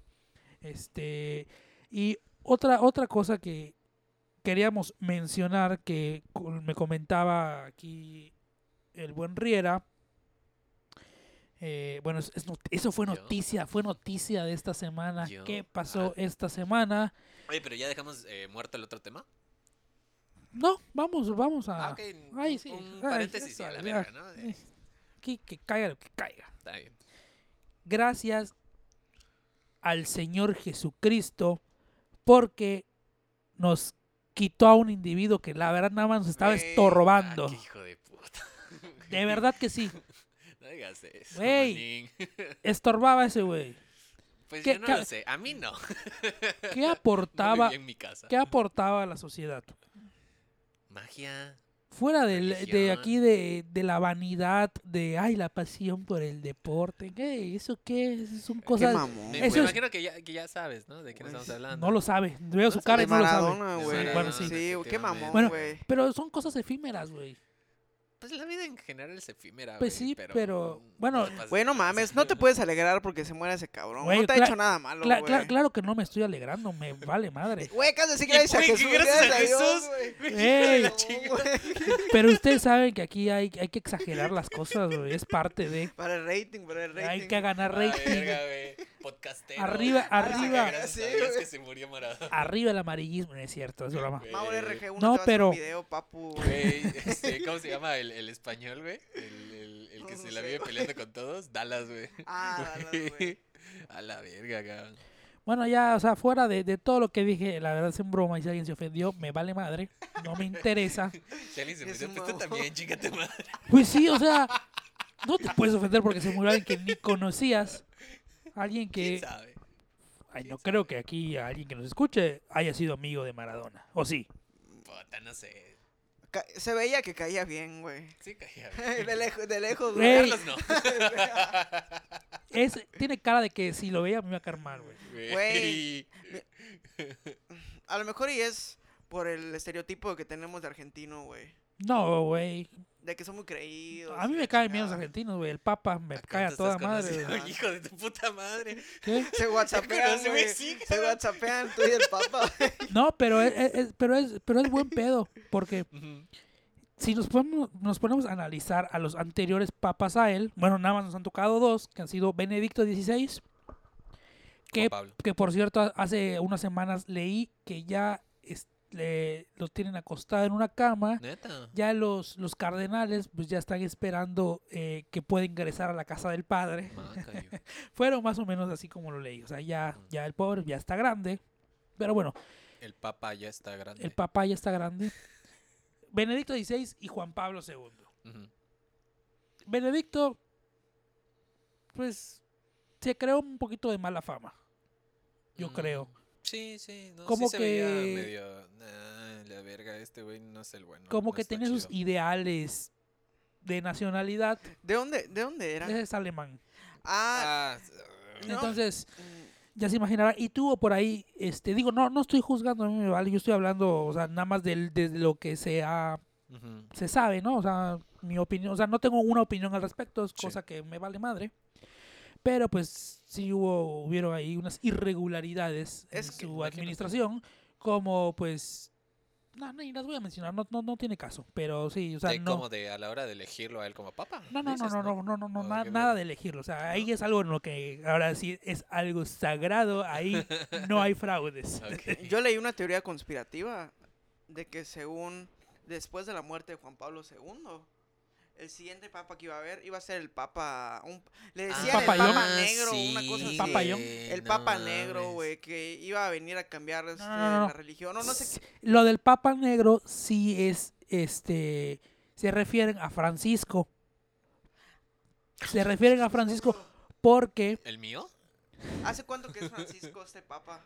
estamos en el 2020, siete años aproximadamente. Vete a la verga, cabrón. Sí, recuerdo que estábamos en clase en la Miguel y No sonaron la las semana Creo que campanas. sí era, Fran- sí era Francisco. Sí, es Francisco. Sí, sí, me- porque me acuerdo porque- que to- toda la lectura banda, decía que... Discúlpeme, banda. Ajá, que era como que todo un, una especie de lectura que decía que un papa que iba a renunciar, después de ese iba a venir otro. Ah, No sé si- sí, ¿verdad? ah, huevo, Ajá, Pero- me imagino que es eso. Era Papa Negro porque Francisco, o sea, Jorge Mario Bergoglio, su nombre de nacimiento, Bergoglio. Bergoglio. Yo cuando, cuando la primera vez que lo escuché dije, Bergoglio, qué apellido tan raro. Luego dije, ah, no, es Bergoglio. bueno, el Ah, no, caso, Ber- ah, no, Bergoglio. quién sabe qué andan pensando. Bueno, el caso es que este, este sujeto, Jorge Mario, pertenece a la orden de los jesuitas. Ajá. Y los jesuitas Se vestían de negro. Se ¿no? vestían de negro. negra. su Ah. negro, Jorge Mario. Si han visto alguna serie documental, etcétera, o foto de él antes de ser papa, él siempre andaba de negro y por eso es papa negro. Órale, qué cool, ¿no? Qué, qué cool que de repente sí encajen todas esas cosas, ¿no? Me gusta mucho que Sí, este güey. programa sea tan cultural, güey. igual a mí me gustaría más que te pegues el micrófono. Coño, es que, la- es, güey, que es que tus mejores comentarios los dices. Sí, hablo con las manos. La riegas, güey. Hablo con las manos. ¿Qué quieres que te diga, güey? Güey, ponle una base. A la próxima, güey. es que, Se lo dejas. es que no sé dónde está, güey. Nah, no hay Coño, pedo, Bueno, ya- perdón, ya ni güey. pedo, güey. Es la primera vez. Ya ni sé de qué vez. estábamos hablando, imagínate. Ah, bueno, de las Papa, escrituras del. Papa Negro. Que nos das, bueno, nos explicaste de por qué le dicen el Papa Negro. inicial. Pero todo esto lo Hola sabemos. amigos, bienvenidos a un capítulo. Bienvenidos a este podcast, El Ocio de Carlos. No, estamos hablando del, del cochinito, Pero güey. todo esto lo sabemos gracias a los medios de comunicación. Ajá, o sea, efectivamente. No, y, y- y eso que estabas diciendo de, por ejemplo, que mencionaste de que el Papa este se, se creó toda una mala fama, Benedicto. Este, pues a lo mejor venía de, de el medio social en el que él se, se crió, ¿no? Porque me imagino que habrá crecido en el segundo de, entra- Reich y- de, de- de entra- y- de entrada, desde o sea- que desde que conoces su nacionalidad, ahí ya te hiciste un Te estereotipo. su nacionalidad y el contexto en el que posiblemente habrá, Sí. habrá, habrá nacido, ¿no? Sí, porque me imag- por- O sea, ahorita vas con los alemanes y no... Por, Bueno, no es que yo haya ido a Alemania, pero sí he leído que, por, que como que ya no es lo mismo. por el lugar en donde nació y la, la- la educación que recibió. O sea, exacto, exacto. te puede decir mucho de él, aunque no sea así, pero ya te creaste ese estereotipo, ese, ese prejuicio. estereotipo que precisamente nosotros deberíamos o podríamos conocer básicamente únicamente este a través de los medios de comunicación. Porque como yo podría saber cómo son los, los de Alemania. Exactamente, Si ¿no? no. Sí, efectiva. El caso es que, eh, pues este papa, eh, como que no era aparte muy agradable. O sea, nada más vele la cara. Mm, sí, Entonces, es- se ve visualmente no es como de que ay, qué amable. Aparte, su propio, su propio ¿Sabes como que se veía? Como el perrito, como el sticker del perrito en modo serio, güey. Así que es así, güey. No, o sea, si, Como si lo, si lo ves saliendo del Sí. súper no le ayudas con sus bolsas, verga. Es como que Hasta no. se las güey. tiras, güey. así, las pateas, hasta ¿no? lo pateas, le pateas el bastón para que se caiga. Ah, que no qué. Le Bueno. mueves la silla de oro, chingas. A la verga, güey. Ya vamos a dejar de un lado al buen Benedicto. Perdón, güey. Este, sí, ya, ya dijimos varias cosas de él. Antes de él estuvo Juan Pablo. Ahora, yo tengo mis dudas sobre Juan Pablo. ¿En qué sentido? Pues porque ya ves que mucha gente, o sea, le- es el papa yo creo que más cariño ha tenido la Ah, sí, gente. ¿no? Además es el papa viajero, como le llamaban. Sí. Porque pues viajaba. Le gustaban mucho los road trips. Se iba a las Viajero porque comía muchas tortas. Comía muchas tortas. Eh, No, es viajero porque cuando comía, comía mucho. Ah, Es que te, digo, te vas de viaje. porque se echaba unos pinches toques. Sí, sí. Bueno, fuera de toda ofensa, porque yo he recibido educación católica toda mi vida, tengo mis dudas sobre, sobre esta persona y sobre lo que la gente cuenta de él. Pues porque siempre te lo han retratado como, ay, el mejor papa, todo, to- todo un símbolo de santidad. Y no por algo se Sí, murió, ¿no? se murió y a los pocos años lo beatificaron y a los, al poco tiempo lo canonizaron, o sea, lo volvieron santo. que porque sí hizo, mu- sí hizo milagros comprobados y ya ves que es- se supone que es difícil que hagan santos. Es muy difícil. Se, Muy tiene- se difícil. supone que tienen que ir con el abogado del diablo, sí. así se llama. No, des- sí. desmentir, o sea, si, si no se puede probar científicamente, pues es un milagro. En, en- eso, hasta en ese sentido, sí hay que reconocerle a la iglesia, ¿no? Ellos son los primeros en decir, no, a ver, espérate, que pase todo lo científico que tenga que pasar, y si no, ah, ok, ahora sí. Eso sí está cabrón. Se supone que es así. ¿Por qué? Y siento, No, que, es y siento que últimamente se, eso lo están dejando de lado. Bueno, ¿qué, qué, qué pasa aquí? Que eh, estuvo Juan Pablo II. Eh, Juan Pablo II ya vieron que él fue papa muchos años, Ajá. de 70s, 80s, no sé, a inicios de los 2000. Es como pero- 30, 40 años. Como fácil, 30, ¿no? como 30 años Sí, más o menos. No, no tengo el dato exacto, pero tengo flojera de buscarlo ahorita. Este. Y eh, pasó por alto. Yo creo que lo que más le recriminan todos a la iglesia ha sido pues el abuso, ¿no? El Ah, abuso, los abusos sí. sexuales. Y eh, que supuestamente él pasó por alto. alto, ¿no? Recuerden, gente, nada de lo que digo se lo tomen como verdadero, investiguenlo. Pues no estoy afirmando nada, porque pues no, investiguen. Y si me quieren corregir, pues corrígeme para que yo no esté mal. Bueno, que supuestamente sí pasó por alto este demasiados, demasiados abusos. Sí. Y uno de los más sonados fue el del padre Maciel, eh, orgullosamente mexicano. Creo que sí es mexicano. Bueno. Que su, o sea, sí debía como que así como que le debían aplicar así como que la ley así mortal porque sí estaba muy Sí. cabrón, sí tenía todo así un grupo así como de abusos sexuales o algo así. No. ¿Y qué pasó? Que nada más lo mandó así como que de retiro para que Diosito le perdone su alma. Y nada más. Y que no era tan, en fin, que Juan Pablo II no era tan santo como, como nos lo pintan, ¿no? Se dice, ¿no? Se dice mucho. Pero igual, pon- ponte en ese contexto, ¿no? El, al menos ponte tú en el, en el personaje del Papa. Supuestamente eres la representación de Jesús en la tierra. Si tú genuinamente crees que el juicio de Dios es el más importante, es más importante que el de los hombres, pues no lo mandarías a ser juzgado por los hombres, ¿no? O sea, en ese sentido, en el papel de Papa, yo lo veo coherente, ¿no? Lo hubiera visto coherente que, ah, pues. Ya sabes, si verdaderamente tienes esa fe, esos son los problemas de o, o las dualidades que se pueden presentar a la hora de enfrentarse a la sociedad moderna y a, a una sociedad que viene trayendo valores eh, de épocas anteriores, ¿no? Que ojo, no lo justifico, tampoco estoy diciendo de que no, no me vayan a decir, nah, ese güey le caía bien el padre Maciel porque también toca niños. No, no, o sea, verga, no, no, para Como nada, pero, no sé, o sea, me pongo, me pongo en el papel más extremista del que me Sí, puedan sí. acusar. Sí, sí, claro. Pero, pero es como que eh, eh, es eso, ¿no? Yo, yo lo intentaría entender, no justificar, pero entender desde el punto de vista papal, ¿no? Sí que Aparte es, es, es, es un puesto complicado. Aparte, es imagínate, muy complicado. no eres cualquier persona, No, eres el papa. Eres el papa. un- sí. Eres alguna de las personas más poderosas de, que hay en el mundo y pues estás expuesto a muchas cosas. Definitivamente, ¿no? Otra cosa que igual como que no me, me ha terminado de convencer mucho es igual todo este rollo de la hermana, hermana Glenda, iba a decir pura mamá, digo, de la Madre Teresa de Calcuta. Güey, ese te quería comentar, cabrón. ¿Sí, ¿sí lo has escuchado, cachito? Yo no sé, por favor, este. Yo no sé mañana. güey. Bueno, pues Cuéntenme. que igual ella ya es santa, así es santa, Sí, es santa. que igual tampoco era tan santa como Ah, dicen. que todas esas fundaciones y que ayudaba a los pobres, dicen que la ayuda que ella daba era mínima y que era más una imagen creada para mejorar la imagen de la iglesia. Ahora sí, valga la Y redundancia. no sé si lo ibas a comentar, pero también había como que, o la relacionaron con una red de prostitución infantil. Algo como- de unas monjas, ¿no? Sí, güey. algo, ajá, algo algo así. así de, o en, en algún convento o en algún centro de religiosas también las, las, este, las utilizaba para ello, ¿no? Güey, Que, digo, que salió, cabrón. O sea, a mí no me consta, no lo conocí. Y eso es lo que los medios nos han presentado. ¿no? igual, y, y- lo repito, Qué no se lo no tomen por cierto, investiguenlo. investíguenlo. Nosotros nada más les damos la pauta. La pauta, ¿no? Si les resulta interesante, investiguenlo por favor y si quieren contarnos algo, Adelante. adelante. Pero sí, o sea,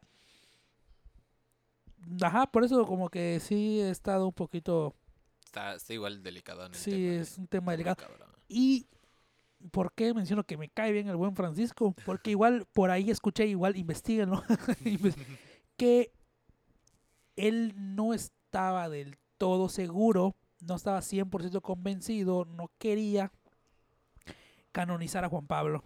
Mm, Fue, terminó siendo más una presión social, sí. una, ajá, A, a él le tocó, a él le tocó a tomar él, la a él, decisión. a él le tocó.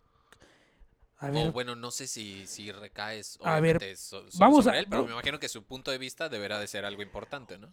Si no le tocó a él, pon tú que sí le haya tocado a Benedicto, lo voy a investigar, Ajá. este, lo voy, eso sí lo voy a investigar ahorita, pero aún así, cuando Benedicto era papa, Ujú.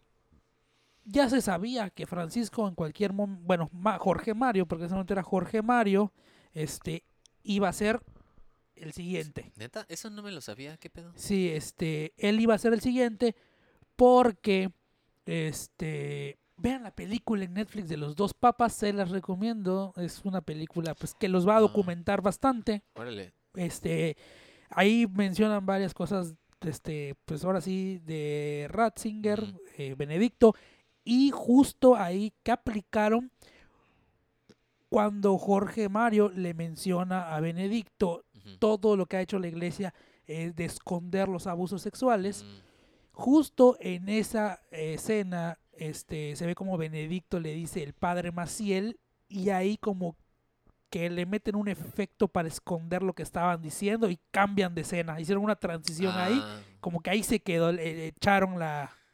Ahí la semillita, ¿no? La De, órale, semillita. esto puede estar pasando, ¿no? Exactamente. Qué chido. Este, entonces, les digo, Sí, sí, sí. Este, ¿ya tienes el dato para confirmarlo? A ver qué, qué onda, ¿no? estamos andando aquí a la buena Más o Wikipedia. menos, ¿en, en qué año, no? ¿En, en qué año quedó canonizado? Porque, fue pues, beatificado, o sea, bea- ¿Beatificado? beatificado no es, es beato, no, el no es previo- el santo, previo sí, exactamente, es el previo a la santidad. Eh, eso fue el primero de mayo de 2011, o sea. Seis años después de, de haber fallecido, es bastante pronto. Sí. Quiero eructar. Y fue, eso fue por Benedicto XVI Ajá. y fue canonizado, o sea, hecho santo, Se tomó varios años, ¿no? sí, no, Para- ¿No? fue canonizado el 27 de abril de 2014 O sea, tres años después. Tres años después. por Francisco. Por Francisco. Efectivamente, entonces que Francisco no estaba seguro de canonizarlo. Y para que el Papa esté inseguro de canonizar a Juan Pablo, porque es Juan Pablo, Algo, algo. Más o menos. ¿Habrá tenido contacto con él siendo cardenal? como, dirá, como, como, como diría Franco Escamilla, eh, sabe cosas. Sabe Verga. cosas. Sí, sí. claro que tuvo contacto con Sí, él. O sea, una vez siendo cardenal, las- ¿Desde, ¿Desde qué año era cardenal el Francisco? Francisco. a Sí. Porque, o sea, me imagino, o sea, que dentro del seguito de los cardenales, que son los más próximos a, a- a- o los básicamente elegibles para ser eh, papas, pues habrá, habrá estado ahí con ellos, que si en las misas o en Ya se me los- perdió los esa madre. ritos. Sí, o- debieron o- haberse cruzado. O sea, de, de por sí, desde que eres obispo, ya tienes al Papa al lado de ti casi casi. O sea, es.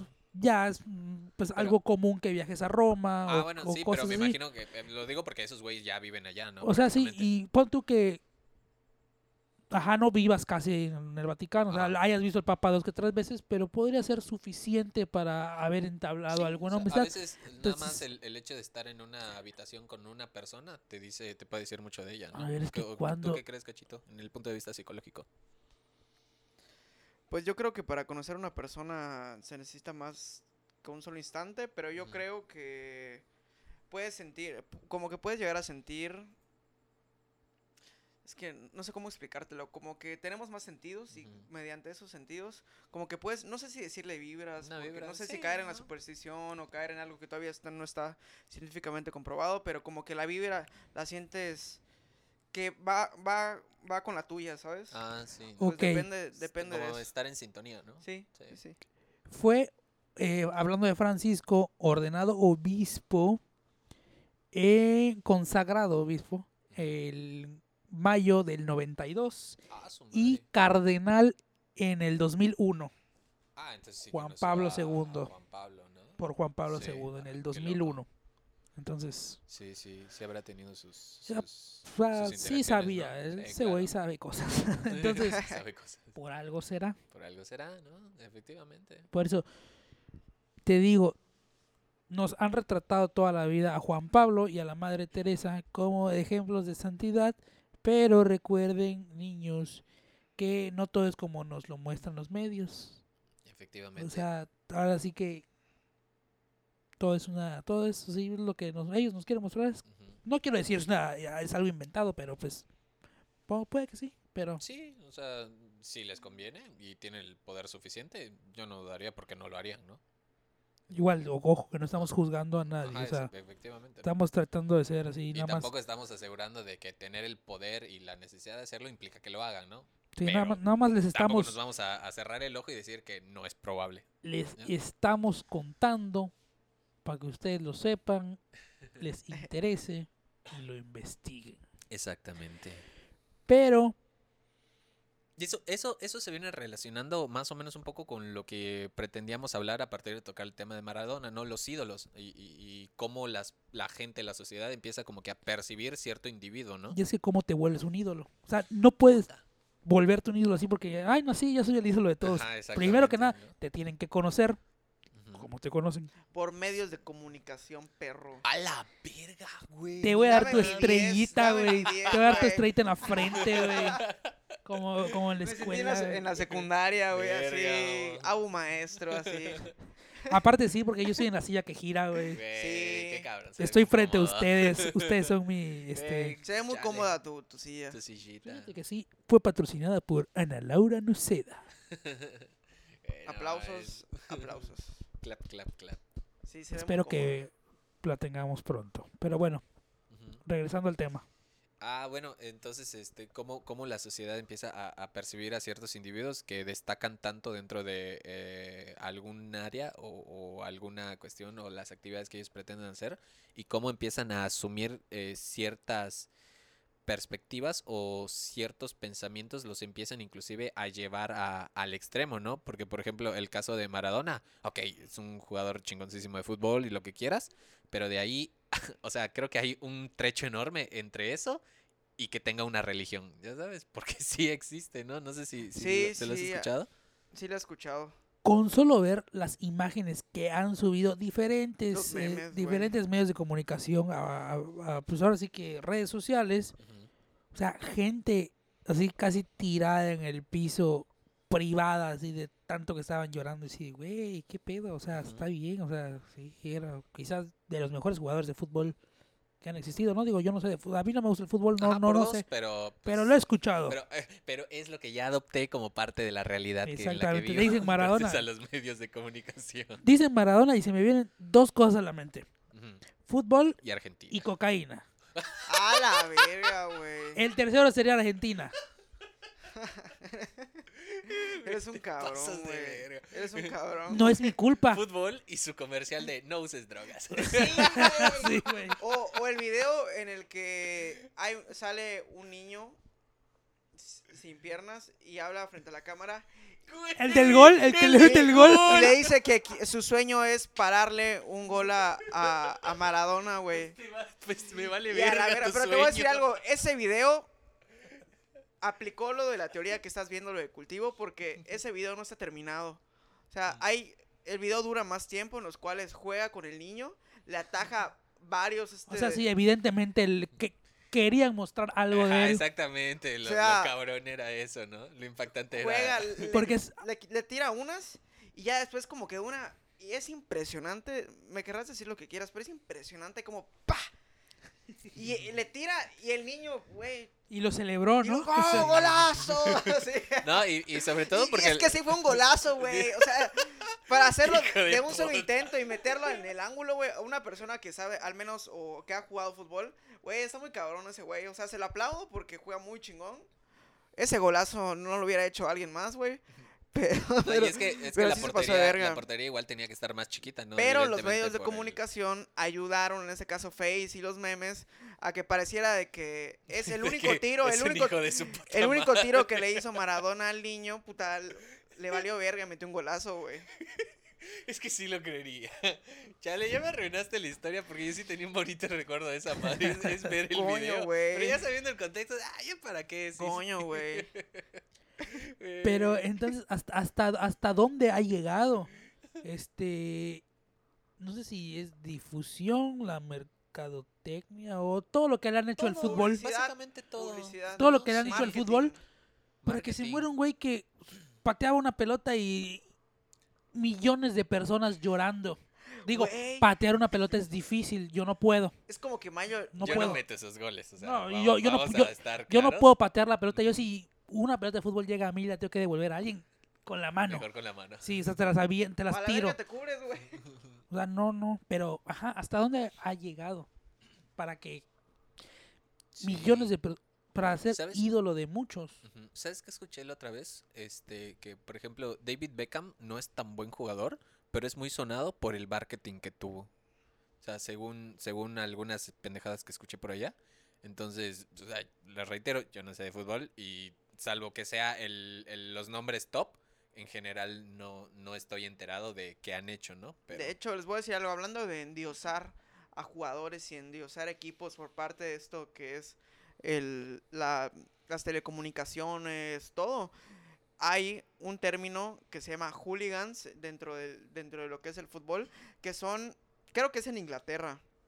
Es en Inglaterra que los bandos de los equipos, cuando hay un clásico, se agarran a madrazos, güey. Pero a putazos, Verga, pero putazos, putazos, güey. O afuera del estadio y, o, o adentro del estadio. De hecho, hay una película que se llama Hooligans, que es de la que por lo que estaba hablando, que habla, te habla de ese contexto, de qué tanto han endiosado o puesto en un pedestal a todos los jugadores, el fútbol, ser, cómo ser tan apasionado, güey, te ha costado al límite de que, güey, te tengo que romper la madre porque eres del otro equipo, nada más por eso, güey. Solo porque le vas a otro equipo te tengo que partir la madre, güey. Está Sí, muy no. cabrón. Está muy cabrón. Tampoco es necesario irse muy lejos, ¿no? Los clásicos de aquí, el América Chivas. Y Güey, Mis etcétera, ¿no? poderosísimas águilas, dirían los Oiga, no, americanistas. papá, güey. Oiga, no, no, papá. güey. No, Güey, yo no entiendo esas rivalidades, güey. Qué pedos. El fútbol es, es, bueno, como actividad, como deporte, es algo puta saludable, güey. Es algo disfrutable. Pero que tú te pelees con alguien más solo porque le va a otro equipo, güey. Y el, el triunfo del equipo, puta, es como si fuera tuyo, güey. Y te peleas por eso. O sea, está cagadísimo. Ahorita que eh, decías eso de pelear, justamente hoy en la mañana estaba viendo el anecdotario de la cotorriza y este alguien envió una anécdota en la que decía que tenía un tío que le daban sus como que sus impulsos, ¿no? Era lo provocaba así a lo Ah, ok, mínimo. muy arisco. ¿no? Sí, Ah, o sea, se volvía agresivo, pero pedía disculpas. El caso es que estaba jugando fútbol en una de esas ligas llaneras, les, les llaman. y que creo que el árbitro le sacó la tarjeta amarilla, roja, no sé qué. Lo provocó. Ajá. Entonces, Puta, sí, el árbitro lo provocó. O sea, el no. güey pobre güey haciendo su trabajo. sí, sí. Aparte una liga llanera, no era como, no era como que puto un trabajazo. Acá es que ese güey pues se, se calentó y le metió un reverendo putazo al árbitro. Güey, el árbitro se murió del putazo, güey. Y él dijo que no era su intención matarlo. No mames. güey. Imagínate hasta dónde llega tu pasión ah, por algo que... Y tuviera también. que mataste al árbitro de la Liga Llanera porque te, te puso una tarjeta hijo de la chingada, y te ganaste 10 Ey, años en la sí le cárcel. metería un gol al niño inválido, nada más por querer, güey. Hijo de ¿Vieron? puta. ¿Vieron? No, no, mejor no lo voy a contar porque no quiero, no, no, no quiero hablar de eso. Perdón, güey. Era de los que, bueno, sí lo voy a decir. eh, estaban como en un velorio. eh, supongo que era de un joven, un jovencito, que le gustaba el fútbol.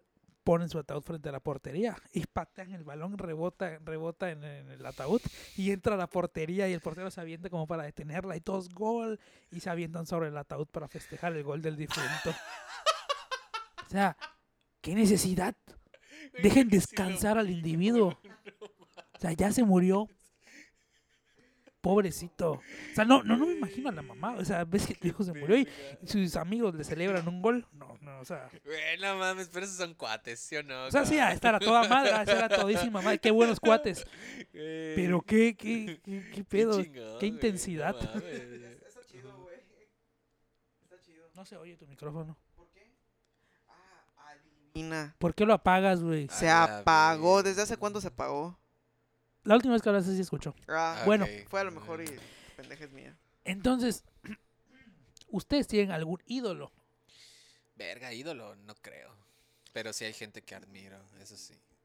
Í- ídolo como tal, no, pero coincido con Riera. Gente que admiro mucho. Por Es que- ejemplo, bueno, No, prosigue, prosigue. bueno, por ejemplo, bueno, aquí un dato aquí curioso de 50 cosas sobre mí que iré diciendo una por cada vez que Abu me invite. A mí me gusta lo que es este el canto y todo eso, entonces yo a un, a un cantante que pues obviamente se mueve mucho en esto de los medios de la comunicación, no tanto, si- no, o sea, por lo famoso que es y por lo talentoso y por lo talentoso que es, que es Luis Miguel, güey. Escucharlo, güey, y decir, verga, qué bueno es este cabrón. Entonces, que tú digas ejemplo a seguir, porque pues a mí me gusta cantar en el baño, me gusta cantar así cuando voy Ando manejando. en el baño. Ajá, cuando voy, mane- cuando voy manejando, cuando estoy solo. Pero al menos ese tipo de admiración. Pero de ídolo, verga, no, no creo. No creo que No, nadie. pues la ¿No? verdad es que ¿Tú tienes alguno? ídolo, mi ídolo soy yo, o sea. A la verga. No. Ese pinche es el festima tope, cabrón. eh, y, justa, y cabrón. justamente, eh, Y nos escupe, Ya güey. sé, cabrón. jus- ¿Cómo atreves a dudar de mí mismo? Güey, me preguntas eso, ¿no me has visto? A la A la verga, cabrón. justamente de eso hablábamos el otro día en la escuela, en una clase en la que vi la teoría del cultivo, sobre el narcisismo. O sea, también ha sido parte de, de- de todo esto. Y sí, la verdad, yo soy medio narcisista, pero pues soy yo, o Narcisista sea. por excelencia, diría Panda. o sea, Verga, güey. disfraz, disfraz. Por eso vino de negro, güey. Por eso está vestido de negro, güey. disfraz, disfraz, Disfraz, disfraz, narcisista artificial. ¿Sabes qué es la inseguridad? no. ¿Cómo, ¿Cómo se llama la pinche letra, güey? ¿Sabes lo que es sentir la soledad? ¿Sabes lo que es sentir la soledad? Mi peor Mi error fue haber aceptado mi aceptado fealdad. fealdad, güey. No mames, güey. Yo soy hermoso. verga. Güey, hasta eso, yo creo que el... Los hemos, ya, ya viste que lo que era Panda, güey, lo que eran todas estas bandas, Green Day. los, los relacionaban con los emos. Todo fue teoría del cultivo, güey. Una madre para ponerlo de moda, güey, a la verga. Cuando estuvo de moda el ser emo, Güey, yo me acuerdo de amigas en la secundaria que se cortaban literal con un puto compás oxidado, güey. Qué verga, güey. El, el nombre o la inicial aquí en la muñeca, güey. De la persona que le gustaba. O si O le rompían el ex, ¿no? corazón, a la verga, güey. Y veías las fotos así de los imagen, las imágenes de los muñequitos que están así como que medio. Los hemos, güey, que las imágenes, los dibujos, que con las, con las muñecas cortadas. No es que estoy triste, así soy yo, mamás, así. Güey, todos, todos, todos se identificaban con esa madre, güey, en la escuela. Cabrón, si no hubiera sido todo por lo que es los medios de comunicaciones, güey. Todos, güey, todos, al menos no conocía ni uno. Y, y, me incluyo, güey, entré en esa, en, esa, en esa moda de cortarse. Imagínate qué tan cabrón estaban los medios de comunicación, güey. No había ni uno en la escuela que no lo hubiera hecho, güey. Verga, güey. si de algo estoy orgulloso, porque todo para mí, pues todo lo que yo hago, pues es un, es un A lo orgullo mejor me la mí, mamé, ¿no? pero la mayoría, güey. Pero no, si de algo estoy orgulloso, jamás se me pasó por la mente seguir esa tendencia. Es que estaba Sí, bien recu- heavy, recuerdo, recuerdo que una vez compré unos, unos Vans, Ujú. este, de que son así nada más de meter, que eran, que eran de cuadritos Ah, negros con rojos. Sí. Los dije, ah, están súper chidos. Pero cuando alguien me dijo, parecen demo, dije, no, ni mierda. Los, A la los tiré a la basura. O sea, mi vida me los No volví a poner. No, o sea, Yo tengo que admitir que sí lo intenté, pero estaba demasiado gordo. Entonces. Tú Güey, eras. es que tú ves Güey, a- no las características. Güey, ¿ves, ves a las características del emo promedio? Es el chavito más flaquito del salón, güey. Pálido. como güey, como que en su casa no comen. Sí, ¿no? güey, o sea, perdón, pero pues. O sea, tú sí, Sí, querías tener. Yo, que, yo tú quería. querías esa finta así Sí, de. yo quería, así el estilo. De hecho, mi El banda estilo, favorita era. Panda, güey. O sea, ya tenía todo, güey. Ya tenía todo. Tenía todo lo, lo mentalmente necesario, ¿no? Te voy a decir algo, Pero, güey. puta, güey. Una anécdota, güey. Segundo, segunda cosa sobre mí, güey. Ese día de hoy, güey. Una, una vez le, le, le dediqué, güey. Imagínate, güey, mi, mi, mi A- grado de. A Pepe de Panda una La, no, güey, a una niña, a una que- niña que, que era mi enamorada en ese entonces, en la secundaria, güey, la de mi muñeca de panda, güey. Güey, Güey, te lo juro, no. güey. Fíjense que a mí antes Panda me, me producía algo. Asco. Güey. No quería decir asco, pero sí, o sea, no soportaba yo a Panda, o sea, que es Está horrible. chingón, estaba chingón, güey. Pero uno Tuvieron sus hits. con el tiempo madura, puedo, puedo escuchar a Panda sin molestar. O sea, Ujú. ya tengo algunas en mi playlist, no así muy rebuscadas, Sí, sí, pero sí. o sea, ya me, me parece... Antes lo veía porque del modo en que su voz es fea o cosas así, ya Ujú, sabes, así, sí. canta de la verga. Pero no ahora recon- reconozco su voz, o sea, ya sabes, o sea, Sí, es una voz diferente, exacto. va 100% con lo que son ellos, Eso sí. Pac no suena casi como nadie. Mm, Y ahora es, es sujeto de muchas comparaciones. Ajá. Quienes han querido imitar ese estilo. Ah, está imitando al de Panda. Entonces ya Enseguida- ¿no? lo relacionan con él. Ya se volvió de cierto modo una figura Ey. en el que dice, lo está haciendo como el de Panda. ujú. Dice, ah, ya, o sea, ya es reconocido. Ajá, sí se volvió un referente, ¿no? Exactamente Sí. un referente. Eso quería decir, pero no se me vino a la, a la mente. Mm. Pero, ajá, ya no, no, no, ya no me causa el asco que antes. ¿Por qué, por qué cada vez hablamos más susurrado? No lo ¿Qué sé. Yo digo que Cacho na- nada más me ve, pero Se muteó, así como que se está muteando solo, güey. Me dice, va, Fundido a negro. ¿por qué susurramos? No lo sé. ¿Por qué? no Estamos haciendo no sé. ASMR.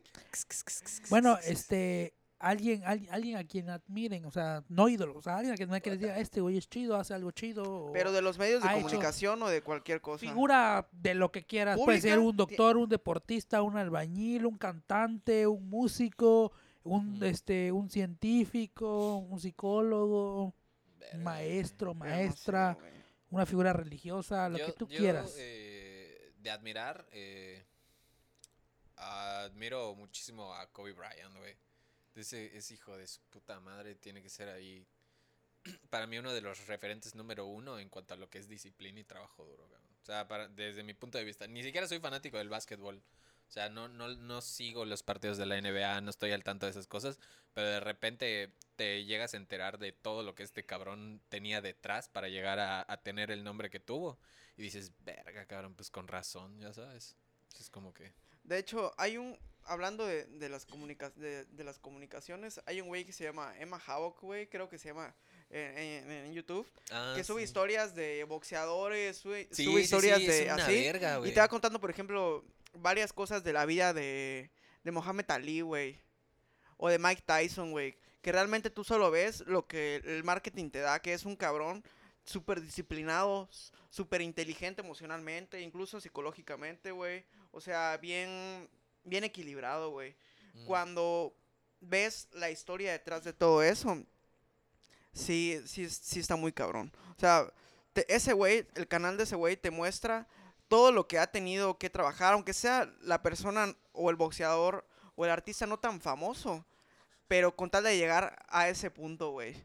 Entonces, te das cuenta, así como dice Riera, que al final, incluso cada persona del medio, güey, tiene su historia, güey. Pero solo hay algunos que realmente su vida ha sido un caos total para que sean recordados para la eternidad. Como Michael Jordan igual, güey. Así Sí, que ahorita que dijo. Kobe Bryant, güey. Michael Jordan, güey. era el otro, pero pues, sigue vivo. Michael Jordan no intentó jugar béisbol y no, no, no, Ah, no pegó, fue bueno, ¿no? Pero es- eso tiene igual su, su trasfondo. Es como que su papá, o sea, su papá era jugador de béisbol.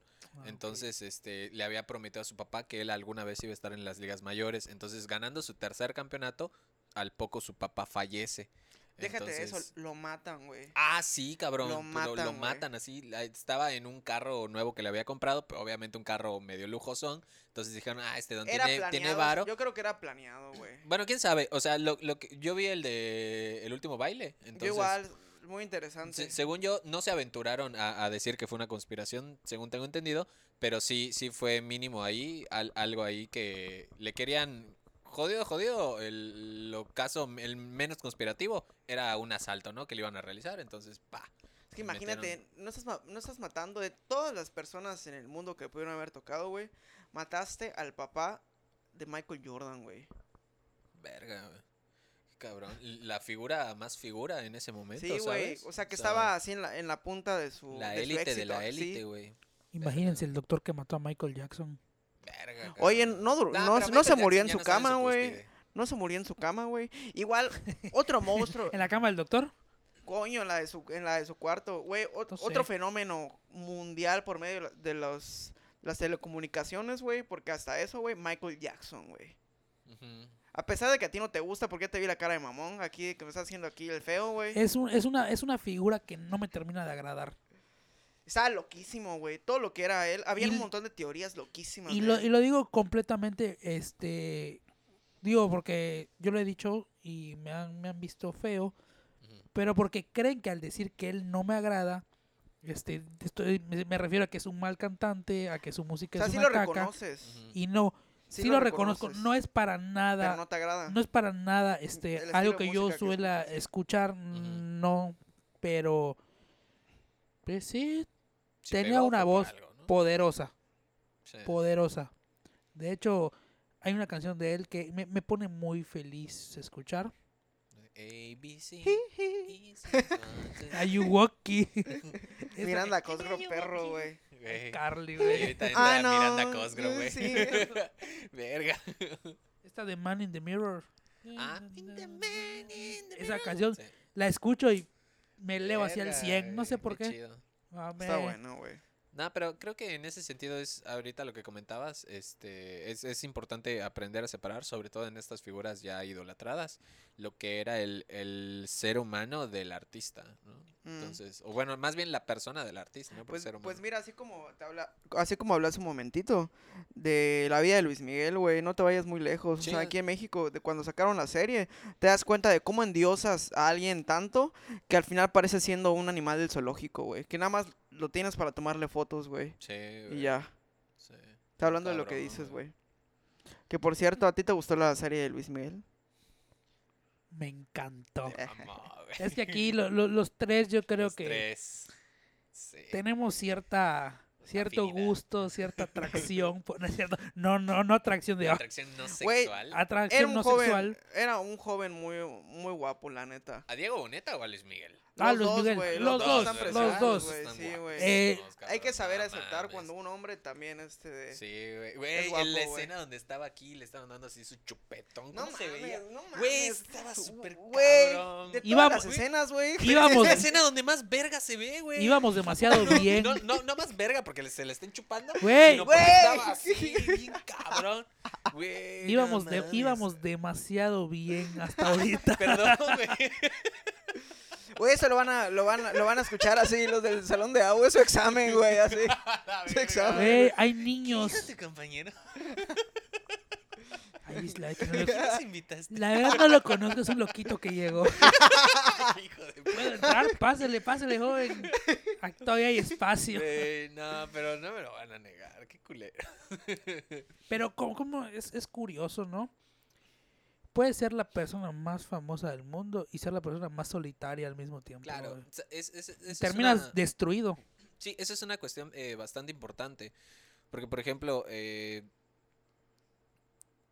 Michael Jordan no, no intentaba agradarle a sus demás compañeros. Él te así te exprimía como te tuviera que exprimir y si te tenía que putear para que tú dieras lo mejor en la cancha, te puteaba, ¿no?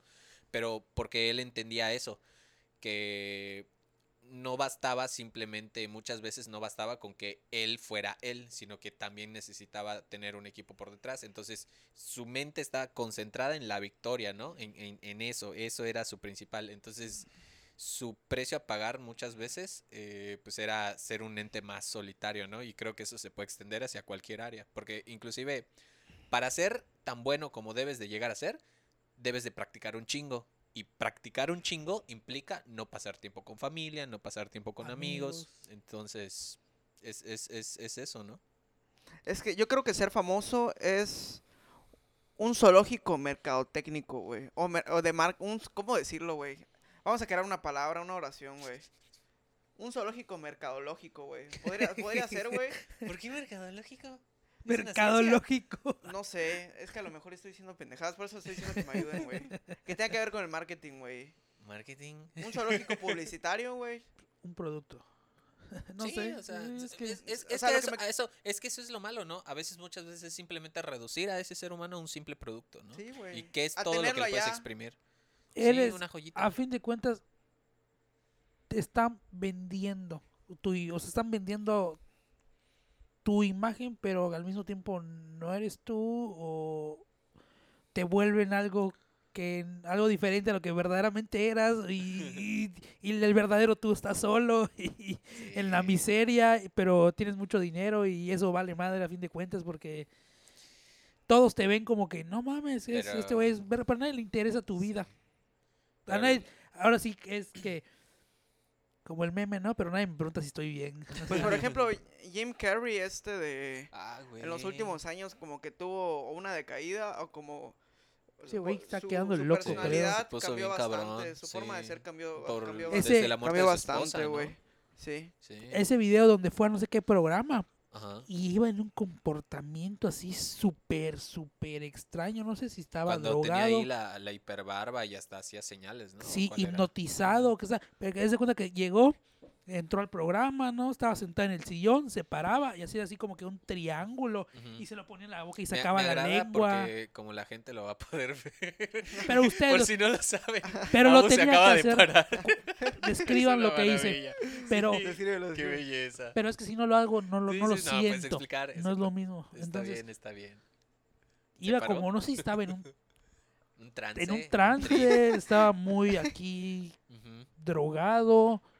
O, o- La verdad no sé. Pues o, sí, o alguien Es o que- alguien con mucho poder quería que como que dar un mensaje así medio medio no sé, extraño y lo de eligió a él de, de medio, ya sabes. O sea, ima- cabrón. imagínate, güey, también con el caso de Robbie Williams, güey, que creo que tuvo el divorcio de su de su mujer o y No se, sé, se suicidó cabrón, No y, sé. y se suicidó. O sea, imagínate si por ser famoso tiene sus consecuencias que es estar solo. Ahora imagínate que la gente de tu alrededor, que se supone que es la más cercana a ti, güey, porque no es como que andas con tus amigos o andas con tu primo de tal lado, sino que a la verga o andas solo siendo famoso o andas con la esposa, güey, o con tu hijo si apenas los puedes ver. Ahora O- imagínate, güey, que quedara solo entre comillas, güey. O sea, ni todo el dinero del mundo, ni las películas que grabó, nada, güey, lo hizo sentir lleno, güey.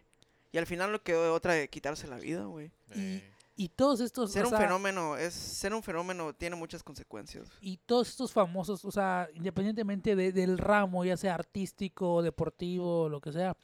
de rosas, de tulipanes, de cuántos ramos. Oye, sí. Este que se han suicidado, o sea, estoy Ajá. haciendo esta seña con los dedos. La de comillas. que la de Sí, entre comillas. comillas. este sabían cosas o, o da la casualidad de Ah. que Tenían algún tipo de relación un poco más allá. sabían algo que quizá a alguien no le convenía y se terminaron suicidando Güey, los Eh, Oh, ¿qué- qué pedo? Y hay ¿qué? Reptiliano. Anunnaki reptiliano. y es y es este cabrón. ¿qué, qué pedo? y son varios muy conocidos. Hay muchas, este año han surgido, bueno, yo creo que siempre, pero al menos este año, como la gente no tenía muchas cosas que hacer igual por, por el COVID, güey, Ha habido Yo buenas creo muertes, que ¿no? han habido bastantes, pero bastantes teorías conspirativas, güey. Este año yo creo que ha sido el año que más he leído cosas de teorías conspirativas, tanto del COVID, tanto de lo que querían hacer el gobierno, tanto el, el acuerdo que tenían, güey, tanto lo de Kurt Cobain, lo de Michael Jackson y todo eso, que según era de que tenían una red, creo que de prostitución de menores, ¿no? Algo así. ¿Cuál? ¿Cuál? ¿La ¿Qué? de los de Pizzagate? ¿Esa madre? No, no estoy muy seguro, güey. ¿O, no- fue eso? ¿Fue previo COVID? I- Igual que Donald Trump estaba inmerso en pedofilia y cos- en, en cosas de pedofilia, güey. O sea, ha Sí. habido muchas teorías conspirativas. Incluso este este año, güey, ¿cómo se llama? Eh, Clin- Bill Clinton Bill igual. Clinton, ¿no? Sí. Este, sí, está cabrón. Este, es- es, un tiempo que favorece mucho la paranoia, la paranoia social, de verdad, güey. La neta, eso, güey. es- eso sí es algo que no podemos negar. Pues, güey, pues el COVID le, le afe- le afectó a todos, güey. O sea, A emo- todo el hasta mundo. emocionalmente. Sí, claro, A todo mundo, güey. claro. Pues a mí se me subió hasta el cielo, güey. ¿No es cierto? Coño, güey, eres un mamón. Güey, hice un podcast, no puedo hablar ya. Estoy ronco, aire acondicionado. El aire, eh, debemos haber comprado unos dulcecitos de menta, cabrón. Güey, tengo Estuve, unos- estuve a nada de decirte, oye, vamos al Lexe por unos dulces de menta. Neta, o Sí, eso, eso güey. sí. No, te lo juro, te lo juro. Cuando estábamos viniendo, pero dije, "Mm, ¿qué Oxxo nos queda de paso? Y a huevo te ibas a tener que desviar. No, ay, ay, ay, ay. No, a la bestia, qué pedo. Hay varios se fue? cerca. Toma agua, toma agua. Disculpen ustedes. Ya se fue. Toma agua, Phil toma Barrera. agua. Phil Barrera. Barrera. Güey, qué canijo, ¿no? Entonces, eh, ese, todo ese desmadre, todo lo que ha venido, si ya de por sí eh, mucha gente... Bueno, yo siento que igual tiene un poquito que ver eh, con el hecho de que de alguna u otra forma tenemos cierto tiempo libre. Porque, Mm. o sea, más tiempo libre más bien. Porque pongan ustedes que eh, antes, mínimo, entre despertarte para ir a la escuela, te tenías que vestir, te tenías que bañar, te- no en ese orden. ten- este, es que no vayan, a, no vayan a pensar que me O sea, baño y si me alguien se lo toma literal, Sí, te- terminan odiando. No, Este, tienes que transportarte. Entonces, quieras o no, mínimo tienes unas dos horas extra en, en tu día a día que antes no tenías, ¿no? Entonces, el tiempo libre es un, uno de los factores que favorece mucho la creatividad humana, ¿no? Ya sea para Mm. bien o para mal. Entonces, de algún u otro modo, eh, todas estas cuestiones y además que no es un tiempo libre que tú puedas salir a disfrutar, a hacer lo que quieras, sino Te que es un tiempo libre otra. condicionado, ¿no? Sí. De a huevo quédate en casa, ¿no? Porque si no, covidiota. Exacto, ¿no? Te COVID lleva a la verga. Oye, me- ahorita estaba pensando, Abu. Tengo COVID, güey. Qué Ot- bueno que, qué bueno que aceptaron mi, mi, No mi mames. propuesta de venir. Tengo COVID. Güey, pero, Fest trae- 2020. pero traemos cubrebocas todos puestos, güey. Claro. No, la verdad es que no. La verdad es que no no- nos hemos abrazado, ¿eh? La verdad es que ya nos escupimos en la Ya cara. estábamos así como a tres metros de distancia cada uno. Porque Mo- la habitación mide serio, 9 güey. por 9 Oye, Abu, adivina qué, güey. ¿Sabes qué? ejemplo encontré perfecto para el tema de hoy, güey? ¿Cuál, güey? ¿Cuál? Dinos, La dinos. marihuana. Por todo lo el No boom. de eso, Espérate, no, ya sé. Todo el boom que todo el boom que tuvo en la televisión, lo que creen nuestros papás y lo que nosotros ahora en esta nueva generación, en este nuevo 2020 creen todos, güey. Entonces yo creo que ahí sí tuvo mucho que ver los medios de comunicación. O sea, sacándolo Sí. para el tema de pues del día de hoy, güey.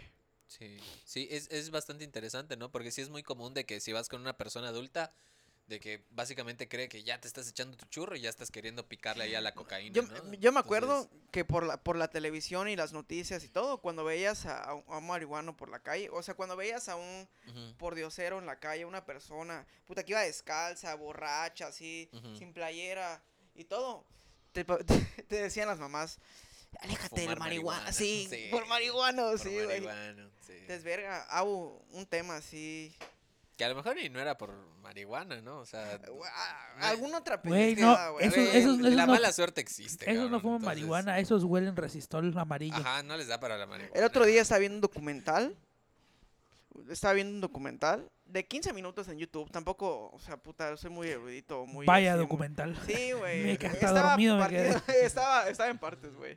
De chavitos de 8, 8, 9 años ya inhalando este, de moneándose, güey. Verga, cabrón, no Moneándose. y los ves física- físicamente y están bien jodidos, güey. Entonces, dices, ver, qué impacto tan Sí tienen el perfil físico para ser emos, ¿no? ¿Qué, ¿Qué tanto, puta? ¿En qué concepto tienes? ¿En qué concepto tienes una droga? puta, para a la verga arriesgar tu vida y quedarte así, güey. Yo creo que en gran medida lo que ha impulsado Phil Barrera. El uso el uso de la mari- del no de la marihuana de la De cocaína. Ah, No, de bueno. la- vamos a hablar Ah, de- específicamente de la cocaína de la cocaína. Lo que ha impulsado lo que ha impulsado su uso ha sido la imagen de Maradona ¿no es cierto? ¡A la verga, cabrón! Pinche plot twist. a la Güey, eres- verga. hubieran visto No hubieran, uses drogas. hubieran visto sus caras es que eso fue psicología inversa te querían decir en realidad que No uses seas- No drogas seas mamón, para güey. que termines güey. como Deja al él, pobre güey. en paz, güey. ¿A qué pobre? ¿Pobre de qué? Ya, pues ya se murió, güey. Déjalo en paz, güey. Qué culero. Si me estás viendo, perdóname. A la, A la- a la a la verga, verga, esa madre hay que decirlo. Miró al suelo. Miró al suelo el hijo de puta cuando dijo eso. está Mayavisión, Güey. perro, güey. ¿Qué? Es cierto. No entendí. Y yo, Oye, déjalo por decir, güey. a la verga. ¡A la bestia! Teoría de cuerdas. Sí, hijo de puta. Coño, güey. Pinche Abu, güey. Güey, la silla. Güey, no mames, te pasas. Coño, güey. Güey. Güey, ¿Qué, no mames. Digamos, Es que, güey, ya también. pobrecito Maradona, güey. Ya, güey. Pero lo dije en broma, pégate el micrófono, güey. Pobrecito tú que no te el Perdóname, micrófono, güey. güey. Pero ya deja al pobre Maradona en paz, güey. Güey, era, era en broma. Era para, para reírnos un rato porque reírse es bueno.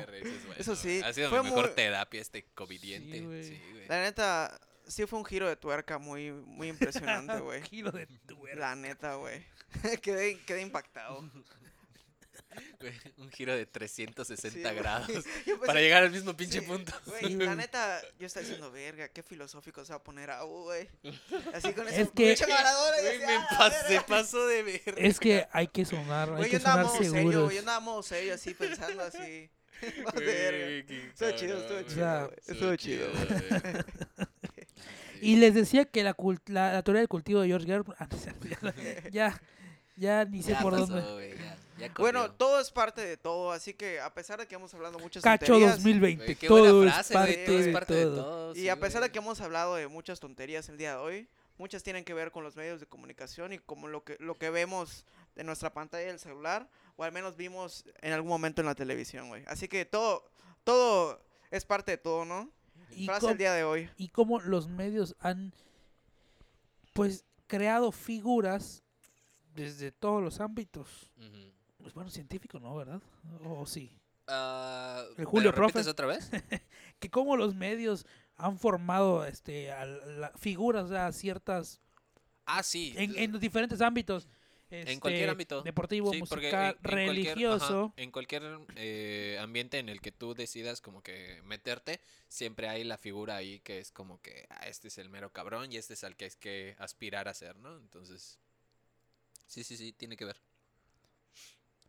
Entonces, ¿cómo Entonces, vamos? ¿Cómo vamos de pues, tiempo? este es que Benedicto, pues buen tiempo, buen Ya tiempo. da, yo creo que para un episodio. yo creo que si la armamos, llevamos una hora con 47 y 32 ¿En segundos. serio? Sí. ¿Una hora? Sí, No, una hora cuarenta y...